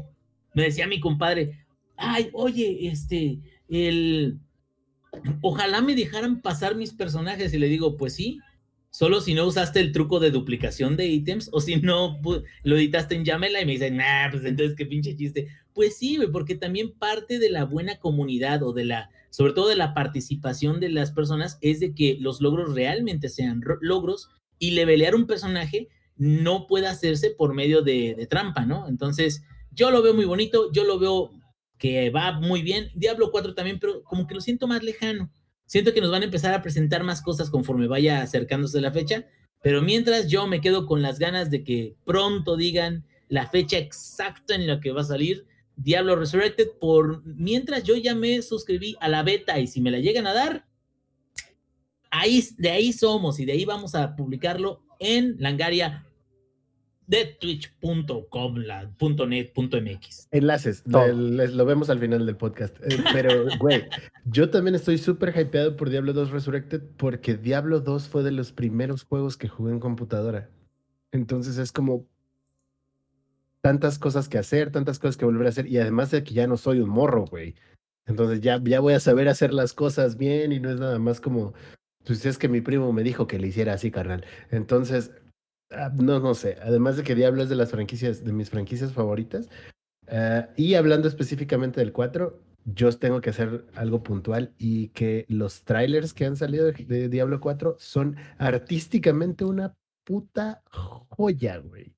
El primer trailer de Diablo 4 que salió, la paleta de colores, la iluminación que tiene es hermosa, güey, así. Güey, incluso el cómo se ve toda la animación de la sangre, etcétera, güey, joya, joya. Y es lo único que puedo decir al, respecto. Siempre las cinemáticas eh, en general de Blizzard, ¿verdad? Pero las de Diablo siempre han sido una chingonería. Y las del 4 no son para menos. Dice el Samper de Schrödinger, güey. Al menos ya vas a saber leer los menús. Y sí. Oye, ingenierillo, algo comentó hace rato Erizo de las caras de los personajes femeninos del Diablo 2. ¿A qué se refería? No hubiese, déjame ver, porque aquí lo debe tener. Dice, cuidado, las mujeres en Overwatch puedes que las hagan como las de Diablo 2. Pues no sé, pues realmente yo vi a la Rogue como pues una mujer muy fiera, muy fuerte. No te diría manlish porque no, o sea, más bien como con rasgos muy, muy, este, muy fuertes, muy definidos. Y me quedo, sí son artes muy distintos, sobre todo porque Overwatch está como más caricaturizado y más como al kawaii y, precisamente no es queja, ¿eh? buscando, no es queja, precisamente buscando, buscando lo que o algo parecido a lo que sucede con, con las nuevas invitadas del Smash. O sea, llegaron las nuevas invitadas del Smash y en menos de un día ya todo internet ya tenía arte de, de, las dos y arte este, Hero y... y come Kirby, güey. Qué bien come Kirby. No, y aparte yo vi a Kirby con unos sostenes de este tamaño y, o sea, todo, todo. Entonces, Overwatch va más para qué lado, como que, ay, vamos a hacer cosas chulas, como para que la gente quiera incluso cosplayar las skins, o sea, no nada más al personaje, sino al personaje con la skin de tal cosa, ¿no? Y Diablo siento que es también hay gente que la cosplaya, pues no, eso no es.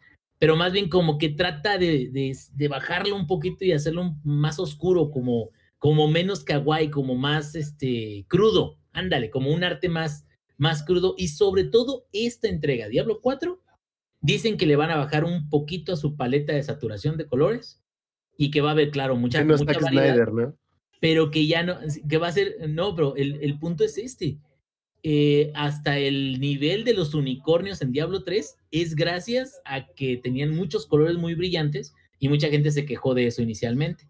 Entonces Diablo 4 dicen que le van a bajar un poquito ese pedo y van a traerlo más serio todavía, pues a ver qué tal les queda.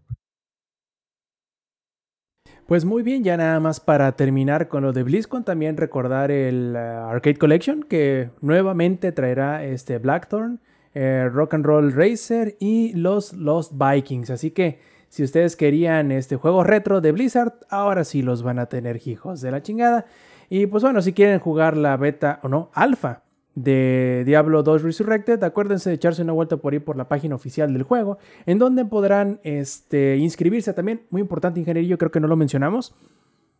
Eh, Diablo 2 Resurrected va a salir para todas las consolas, incluyendo el Switch, y para la PC con cross, este, cross progression, lo cual quiere decir que el avance que hagas en una versión la podrás eh, continuar en la siguiente. Así que si ustedes eran de esos que querían comprarse la versión de Diablo 3 de de Switch para luego seguir jugando en la de PC. Ahora van a poder, pero con el Diablo 2 Resurrected. Así que échenle un ojo. A lo mejor va a salir más chido y no va a salir tan gacho como el eh, Warcraft 3 Reforged. Ojalá y así termine siendo.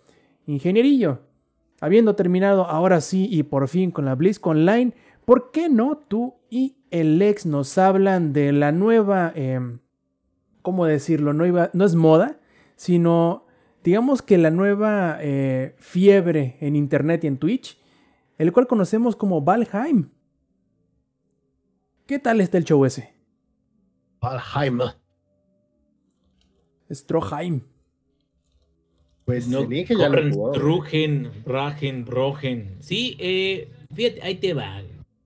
Eh, bueno, es de que si ya me pongo a hablar yo, luego va a decir Lex, ah, este cabrón no me deja hablar y la chica. Ya ves, siempre. Como... Yo no he jugado Valheim, bebé de luz, así quédate. Bueno, pero, pero me refiero por si has, has llegado a escuchar que sí los, los Twitch stars o la gente que es del, de, del medio artístico del cual tú eres también, Lex, este, son personas que, que eh, han empujado juegos como Fall Guys, como Phasmophobia, como todos, y sí hacen un cambio bien perrón en cómo reciben el juego inicialmente. Claro, es un plus de que el juego esté bien hecho, por supuesto. O sea, que el, que el juego esté bien hecho es algo que te quedas, bueno, o sea, qué bueno, por eso, es, por eso le va tan bien, ¿no? Pero que la gente de Twitch sea la que le esté dando el empujón, siento que tiene mucho que ver. Y pues bueno, si no tienen comentarios, voy a empezar a hablar de, de este bonito juego que yo tengo ciertos sentimientos encontrados, digo, aparte porque soy un mamón de primera, pero este, pero creo que es bastante bueno, sobre todo para su costo también. Es un juego que no cuesta mucho, cuesta menos de 200 baros. Y este, ¿de qué se trata Valheim? Valheim es eh, como no es tanto un survival, es como una versión eh, de sandbox y campaña de misiones este, centrada en, en lo que es la mitología nórdica. Ahora, hasta ahorita tenemos acceso a un beta, ¿sí? ¿Qué quiere decir? O early access, ¿no? ¿Qué quiere decir? Que tienen pensados hacer mejoras, tienen pensado agregar más recetas o más cosas para, para las construcciones, tienen pensado a lo mejor agregar más jefes o un final cinemático, cosas así de ese tipo. Ahora, ¿Cómo se juega Valheim? Valheim es un jueguito que eh, eh, tú creas tu personaje, que, incluso por los pocos polígonos que tiene, que así es el arte, por los pocos polígonos que tiene los personajes, me recordó mucho a cuando creaba los personajes en, Dungeon Siege. No sé si, se acuerden, si llegaron a crearlos. O sea, porque son, parecen como personajes con unas manotas, ¿no? Nomás de que acá les pone su barbota y todo eso. Entonces, pues te tiran en un, en un mundo intermedio antes de llegar a Valhalla. Y entonces tu misión principal, se puede decir, es derrotar a los jefes que hay en ese mundo donde te tiraron y derrotar a esos jefes precisamente para merecer que llegues a Valhalla, ¿no? Entonces, aquí el punto es de que no los vas a derrotar de la noche a la mañana, vas a pasar mucho tiempo explorando y mucho tiempo descubriendo qué es eh, cuáles son las diferentes zonas que, existen en ese mundo.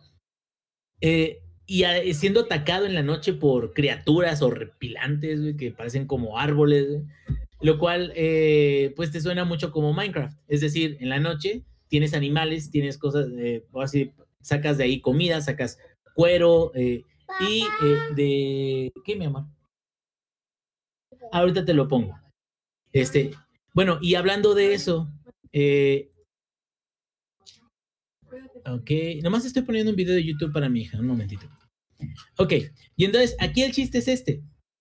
Vas eh, construyendo herramientas y después de que construyes herramientas, vas eh, matando más animales. Y después de que matas más animales, vas eh, mejorando tu, armadura. Y luego ya tienes más recetas y puedes construir más cosas en, el, workshop. Y luego de que construyes más cosas en el workshop, puedes ahora hacer tu casa más grande y puedes y es un ciclo interminable de decir, ah, ok, o sea, de esto se trata, ¿no? O sea, es constantemente, constantemente estar mejorando lo que tienes y ya cuando ya tienes un cierto nivel, ahora sí vas y tratas de enfrentarte a uno de los, creo que son cinco jefes ahorita, y aparte tiene navegación, y tiene mucha navegación y, todo eso. ¿Cuáles son mis pensamientos? Eh, gráficamente se ve muy chido, se ve, se ve chido, no me gusta cómo está representada la hierba cercana, porque al, tiene un efecto como de pixeleado, la hierba también, y la, hierba, la hierba, carnal. No, este, como el pasto, pues. O bueno, también el pasto es, sinónimo, perdón. El cilantro, no sé. Bueno, este, haz de cuenta de que está como pixeleado, entonces se ve como si estuviera a baja resolución, pero el sol y el los God Rays y el efecto así de iluminación se ve bien mamalón. Como que es un constante medio raro, un contraste medio raro. A lo mejor más adelante van a poder eh, eh, eh, darle tono un poquito mejor. Y yo siento que como juego de misiones para llegar a ese punto final, está bien, bien, a secas. Pero hasta ahorita realmente otra cosa que no sea el construir y el estar haciendo las cosas periódicas que tienes que hacer para subir de nivel lo suficiente como para poder matar a alguien, no me ha llamado la atención tanto, no me ha sorprendido tanto como otros survival creativos, que era lo que yo les comentaba yo les decía, para mí, un mejor juego a todas luces, que la comparación a lo mejor es un poco injusta, pero sí creo que a, mí cuando yo lo empecé a jugar fue así de wow y todavía no estaba liberado completamente. Subnáutica para mí me, evoca una sensación más de qué hay en ese lugar.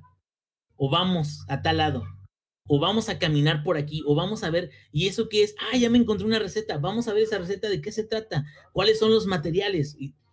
Y, acá también, pero a lo mejor lo que me hace falta es el elemento que todavía no tengo experiencia de él, que es el cooperativo, que eso es muy cierto. Subnautica es de jugador sencillo y Valheim, algo que lo ha empujado, promocionado bastante, es precisamente que puedes jugar con amigos. Entonces es como una forma extraña en la que no necesitas, este, o, bueno, o sea, si tienes Minecraft y invitas a tus amigos que también tienen Minecraft, pues también puedes hostear un, mundo y en ese mundo puedes este, ir eh, creando casitas y avanzando y matando. Pero no sé, hay algo en particular que no me acaba de, gustar. Tiene un sistema de alimentación donde según la comida que consumas, son los buffs que tienes de, cantidad de sangre. Entonces, si comes carne cocida, te va a dar mayor buff que si la comes cruda, o si comes este cierto tipo de combinación de bayas, hongos y todo eso, pues también te va a dar una cierta cantidad de vida y cierta cantidad de recuperación de estamina, también que es importante ahí. Pero fuera de eso, los elementos de survival no son como los principales. O sea, son como elementos como para que tú sigas consiguiendo comida y la sigas consumiendo. Y sí, más adelante sé, porque he visto incluso videos de los jefes que vienen más adelante, puedes hacer pociones y pociones para aguantar más el frío y pociones para aguantar el veneno y pociones, este, o, más barcos, barcos más grandes. Y sí, y a lo mejor necesito llegar a ese punto, pero hasta ahorita yo ya llevo, ¿qué te gusta? Unas seis horas, siete horas este, jugándolo. Mm, sí me la he pasado bien, no te voy a decir que me la he pasado mal, me la he pasado bien, pero no sé, hay algo, algo, algo, algo que siento que, que todavía le falta. Ojalá hay que seguirlo de cerca, hay, hay que ver qué más le van agregando, si es que le agregan cosas.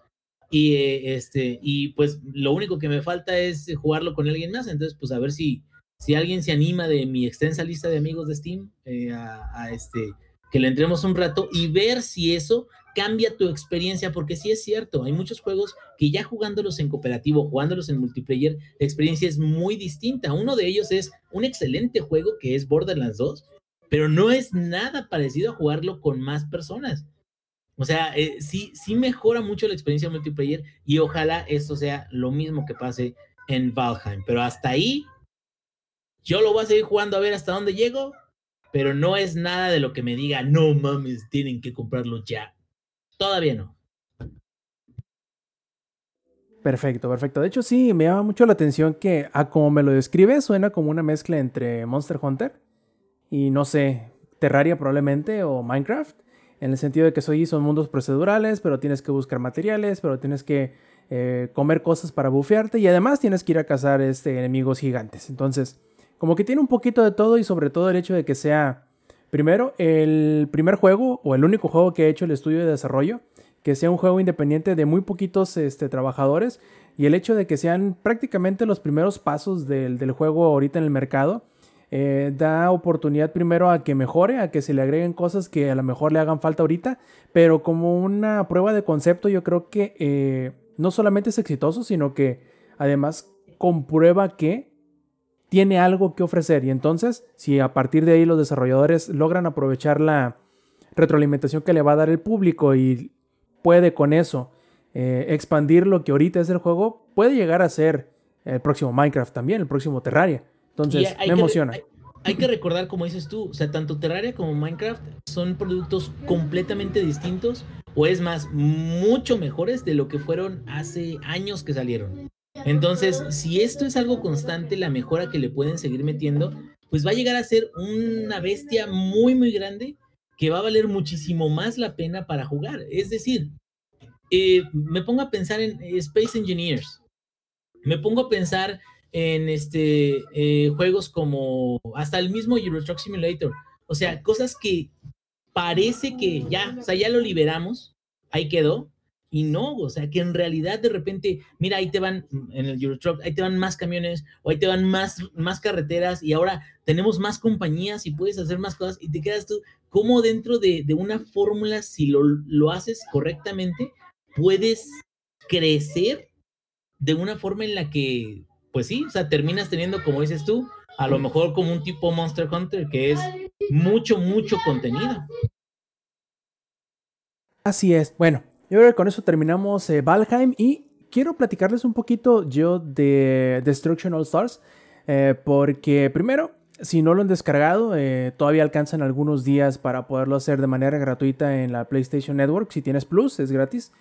Em, es un juego bastante extraño. Primero que nada porque al inicio cuando se anunció originalmente, se pensaba vender como un juego por separado, un juego de precio completo que en el caso del PlayStation 5 es un juego de 70 dólares, no de 60. Y muchos lo vieron y digamos que fueron muy rápidos en, en juzgarlo y decir, eh, es como un Fortnite con carros y hasta cierto punto y si lo podemos reducir a esos términos tienen cierta razón. En el sentido de que es un juego Battle Royale en donde tú puedes elegir distintos personajes más o menos como en Overwatch y cada uno de ellos tiene su habilidad a pie y su habilidad sobre carro. O mejor dicho, tiene su carro especial que puede invocar este, eh, como forma de Ultimate. Pero, ¿qué es Destruction All Stars? En realidad Destruction All Stars es como un juego de, de derby de destrucción.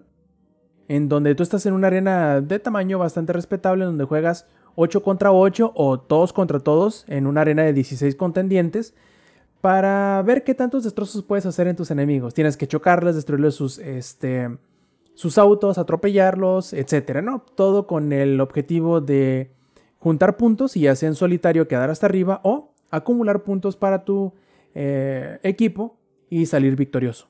Es un juego bastante sencillo porque como te digo nada más tiene dos modalidades que es a pie, que a pie tiene como que ciertos elementos de parkour y de juego de acción porque puedes incluso tirar golpes y este, sobre los vehículos. Que si pudiese compararlo con algo, sería una suerte como de, de burnout. Porque sí, tienes que eh, eh, empeñar o bueno, golpear a los autos enemigos para poder hacer daño y destruirlos a final de cuentas. Y la conducción no es necesariamente ni se acerca para nada a un este, simulador. Más que nada es un juego completamente arcade y sobre todo completamente relajado. Claro, te lo puedes tomar muy en serio, al igual que como puedes tomarte muy en serio Fall Guys o como puedes tomarte muy en serio Among Us. Pero al menos yo creo que la mayor virtud de este juego es que puedes, al igual que Fall Guys, entrar y salir, tener una partida de 5 minutos, cagarte de la risa un rato de cómo eh, te atropellaron tres veces este, uno detrás de otro sin darte cuenta, o eh, divertirte estrellándote en contra de tus enemigos y haciendo pedazos sus carros. son juegos muy sencillos, donde la mayoría de la habilidad se... Digamos que se determina con qué tan bueno eres para interceptar a tus enemigos, porque obviamente eh, cuando vas arriba de un vehículo tú puedes tener eh, dos movimientos de acelerón, ya sea hacia enfrente, como un nitro, o hacia los lados. Eh, oh, muchas gracias, Chaos Lawyer, por tus nueve participantes de Raid. Muchas, muchas, muchas gracias. Bienvenidos a todos. Estamos hablando un poquito de Destruction All Stars. y bienvenidos. y yo creo que, como les digo, no hubiera pegado bien de haber salido como originalmente lo habían ellos diseñado, que era un juego a precio completo, porque probablemente hubiera batallado muchísimo para encontrar una audiencia. Porque creo que para 70 dólares no tiene lo suficiente como para, digamos, pedirte ese dinero a cambio. Quizá si hubiese sido un juego de precio reducido como lo... Con el precio que tenía Fall Guys, por ejemplo, al salir, que eran, si no me falla la memoria, 15 o 20 dólares. Probablemente con eso hubiese sido un buen precio, pero si tomas en cuenta que está gratis para la PlayStation Plus, es el punto perfecto para que pueda hacerse de su audiencia. ¿No te cuesta? Obviamente porque si ya lo vas a jugar vas a necesitar multiplayer y si vas a jugar multiplayer vas a necesitar PlayStation Plus. ya que tienes PlayStation Plus, pues ya lo tienes gratis, ¿no? Por lo tanto, este, yo creo que es el punto exacto en el cual se debió haber ofrecido. Y la forma en cómo agarrar dinero es la forma en cómo ahorita lo están haciendo, que es eh, vendiéndote eh, moneditas para que puedas comprarte cualquiera de las muchísimas cosas que puedes tener de manera eh, cosmética, como son por ejemplo los banners, como son los fondos, las apariencias de los personajes, las apariencias de los automóviles y ahí será la manera en que pueda ir este, avanzando. Ahora sí, uno de los grandes problemas del juego es que no tiene mucha profundidad. En eso se parece muchísimo a Fall Guys. En el sentido de que sí, caminas, bueno, manejas, chocas, acumulas puntos, pero más allá de eso no hay mucho. Hay cuatro modos de juego, uno en solitario, que es simplemente estámpate contra todos y destruyelos a todos. Una que es más o menos lo mismo, pero el escenario se va este, desmoronando, como en los hexágonos de Fall Guys. Hay uno que es por equipos, que es de 8 contra 8, en donde debes de sin que te destruyan tu auto, juntar puntos al golpear enemigos e irlos a entregar al, centro del mapa y así irle abonando los puntos a tu equipo. Pero mientras más golpes acumulas, mientras más destrucciones acumulas, más puntos vas a ir entregando de una sola vez, pero al mismo tiempo, mientras más esperas, más, es, más alta es la probabilidad de que te destruyan el carro y no puedas entregar los puntos. Y está ese mismo, pero con una... ¿Cuál es? es como el modo Dominion de, de Battlefield, en donde tú tienes tres puntos de control que, que solamente puedes controlar estando a pie, pero al mismo tiempo puedes ir eh, destruyendo autos de tus enemigos para que se les vayan acabando los tickets de respawn. Y ese es por equipos también, de 8 contra 8. Entonces, no hay mucha variedad de juego, salvo que son como 16 héroes diferentes y cada uno tiene una habilidad distinta. Bueno, dos en realidad, uno a pie y uno al invocar su auto especial pero no tiene mucha mm, profundidad más allá. Creo que no necesariamente requiere ser más profundo, no requiere tener mecánicas complejas, no requiere... No todos los juegos deben de tener eso, yo creo. Y este es un juego muy sencillo que esa va a ser su mayor, eh, su mayor atractivo si es que eso es lo que buscas en un juego multiplayer, una sesión rápida y divertida sin mucho estrés. Pero si tú buscas un juego muy complicado, obviamente que no te lo va a dar Destruction All Stars Lo que yo espero que vaya a suceder a futuro, ahorita al menos de lo que ha presentado y de lo que puede ofrecer más adelante, será el poner más personajes y más arenas. Obviamente también más modos de juego, pero esos creo que van a ir un poquito más seccionados porque no le va a convenir el dividir demasiado a su audiencia en muchos modos de juego que a lo mejor no va a poder encontrar partidas rápidamente como no sé qué juego me recuerda. No sé qué juego me recuerda, pero yo creo que esa va a ser la forma en cómo va a seguir adelante. Al menos ahorita yo creo que por el precio que te está pidiendo de entrada, que es nada, vale la pena el que le eches un ojo, sobre todo si te gustaban juegos como por ejemplo Twisted Metal o como Burnout. Es diversión pendeja. Y yo creo que diversión pendeja a muchas personas es precisamente lo que en este momento están buscando y lo que les hace falta. Y Destruction All Stars, si ya tienen su PlayStation 5, si ya tienen la, este, su suscripción de PlayStation Plus, literalmente no les cuesta nada descargarlo, probarlo. Y quién sabe, a lo mejor ahí tengan su, este, su juego de, de Palette Cleanser cuando están muy estresados de otro juego. Por ejemplo, les pego una madriza en Warzone. ok, voy a jugar una partida 2 de Destruction All Stars para que se me baje lo estresado. y luego me devuelvo en su ranked de LOL, güey. Ándale, sí, e, es como el Fall Guys, ¿no? Así de que me pego una putiza en LOL, voy a jugar Fall Guys, cagarme de la risa de ver cómo me caigo y cómo, este, cómo no me dejan llegar a, la, a la meta. Y luego me devuelvo a seguirme estresando con, con, League of Legends. Es exactamente lo mismo, pero con carros. Y con, eh, eso sí, no lo había dicho, se ve muy, muy, muy bonito. Y los diseños de los, tanto de los personajes como de sus eh, autos especiales, están bien chidos. Tienen cierta personalidad que eh, me recuerda un poco a, Fortnite en el sentido de que no puedes confundir un personaje de Fortnite, aunque sea un personaje que ya hayas visto en otro estilo, como por ejemplo Ryu y Chun-Li. Cuando lo ves en Fortnite, sabes que es el estilo de Fortnite en específico. Igual, Destruction All Stars eh, tiene su estilo muy bien definido, tanto así que es difícil que lo vayas a confundir con otro juego, aunque el personaje se parezca un poco a otro que ya hayas visto.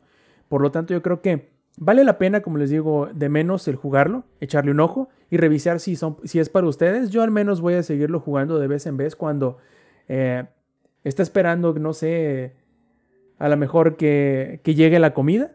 Entonces eh, pido mi pizza a la Domino's, me pongo a jugar una partidita o dos de Destruction All Stars y yo sé que para cuando llegue la pizza yo voy a poder abandonar la partida sin arriesgar absolutamente nada. ¿Por qué? Porque no es un juego para tryhard, sino para... Ah, ver que viene incluso tu compañero de equipo y dices, chingue su madre, se me viene de frente, le voy a dar un chingadazo y si se destruye, eh, que se destruye, no hay tanto pedo.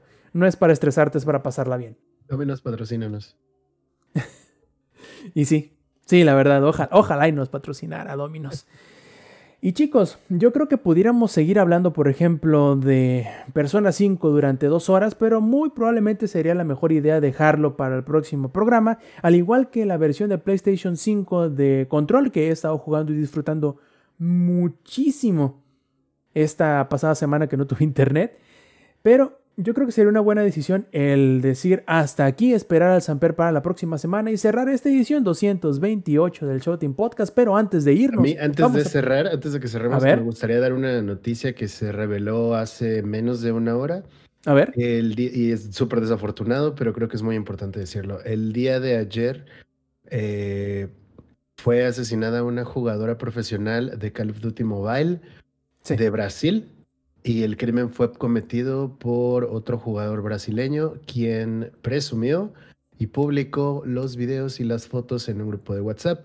Y el güey actualmente se encuentra ya arrestado. Este, y bueno, que caiga toda la justicia y el peso de la ley sobre este hijo de puta, porque no hay más como decirle a este cabrón que lo hizo nada más por ser un hijo de puta. Entonces, mm, es, algo bastante triste, que de por sí ya eh, las chicas en la escena de los videojuegos en general son bastante acosadas por la razón que sea.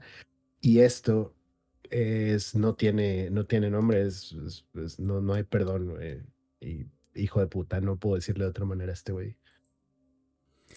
Completamente de acuerdo. Lex, límpiate la lengua de tanto, este, de tanta maldición. Y dinos cuáles son tus saludos, cabrón, para esta edición 228 del Showtime Sí, Podcast. sí, perdón por cerrar el podcast con algo tan triste, pero creo que también era importante que, que se dijera. Eh, Pero bueno, vamos a pasar a cosas bonitas y quiero agradecerles a toda la banda que estuvo aquí, el, que lo castren y luego lo terminen el güey.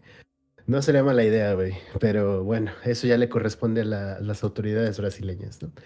Vamos a pasar a temas bonitos. Eh, Quiero agradecerles a toda la banda que estuvo con nosotros en el chat el día de hoy. Eh, muchas gracias a Otro Nivel, muchas gracias a Nili, muchas gracias a Strong Hype, a Da92, a Necrodeck, a Sigala, igual por su suscripción, a Glitzkitten, a mi carnalita, a Hans151, a Erizu, a Héctor Funk, quien me regaló esta playera muy, muy bonita de Evangelion, para, que, para quienes notan la referencia de Daft Punk y Evangelion. Este, saludos al Samper que estuvo en, en alma aquí comentándonos algunas cosillas en el podcast, que lo extrañamos y lo llevamos en el corazón siempre. A mi buen amigo Dave Murakami que nos va a estar escuchando en la versión grabada. Eh, un abrazote, amigo. Ah, muchísimas gracias a Mech por el raid de nueve personas que nos hizo. Muchísimas, muchísimas gracias, bro.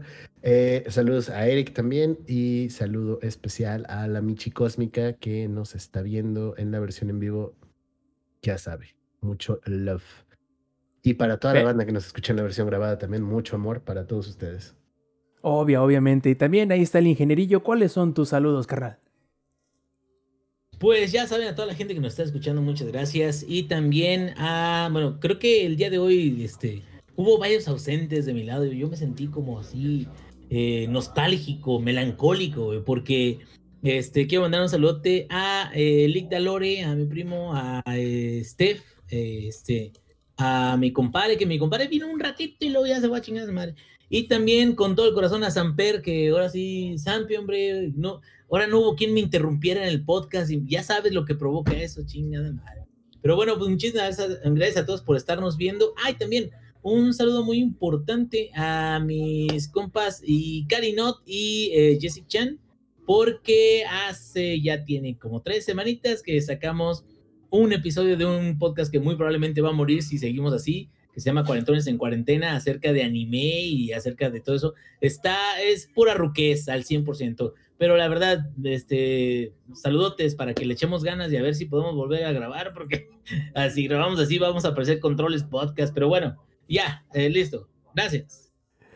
Perfectísimo. Muchas, muchas, muchas gracias a todos los que estuvieron ahora con nosotros, a todos nuestros suscriptores Prime que también con su apoyo. Bueno, ya verán, ya verán qué vamos a hacer con esos, esos este, Twitch dólares cuando nos juntemos para hacer el especial en vivo de Showtime Podcast. Que sí, que sí, va, lo va a ver. Espérenlo, espérenlo, que va a estar muy, muy, muy bueno.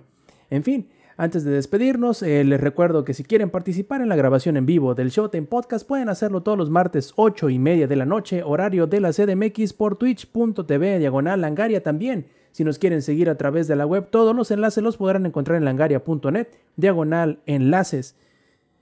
Muy bien, muchachos, nos, nos hizo mucha falta el Samper, pero bueno, lo tendremos de vuelta la semana que entra, al igual que esperamos tenerlos a todos ustedes de vuelta la semana que entra, de parte del ingenierillo, de parte del ex, de parte, como que no, del Samper también. Yo fui Roberto Sainz o Rob Sainz en Twitter, esta fue la edición 228 del Showtime Podcast. Nos vemos la semana que entra. Stay Metal.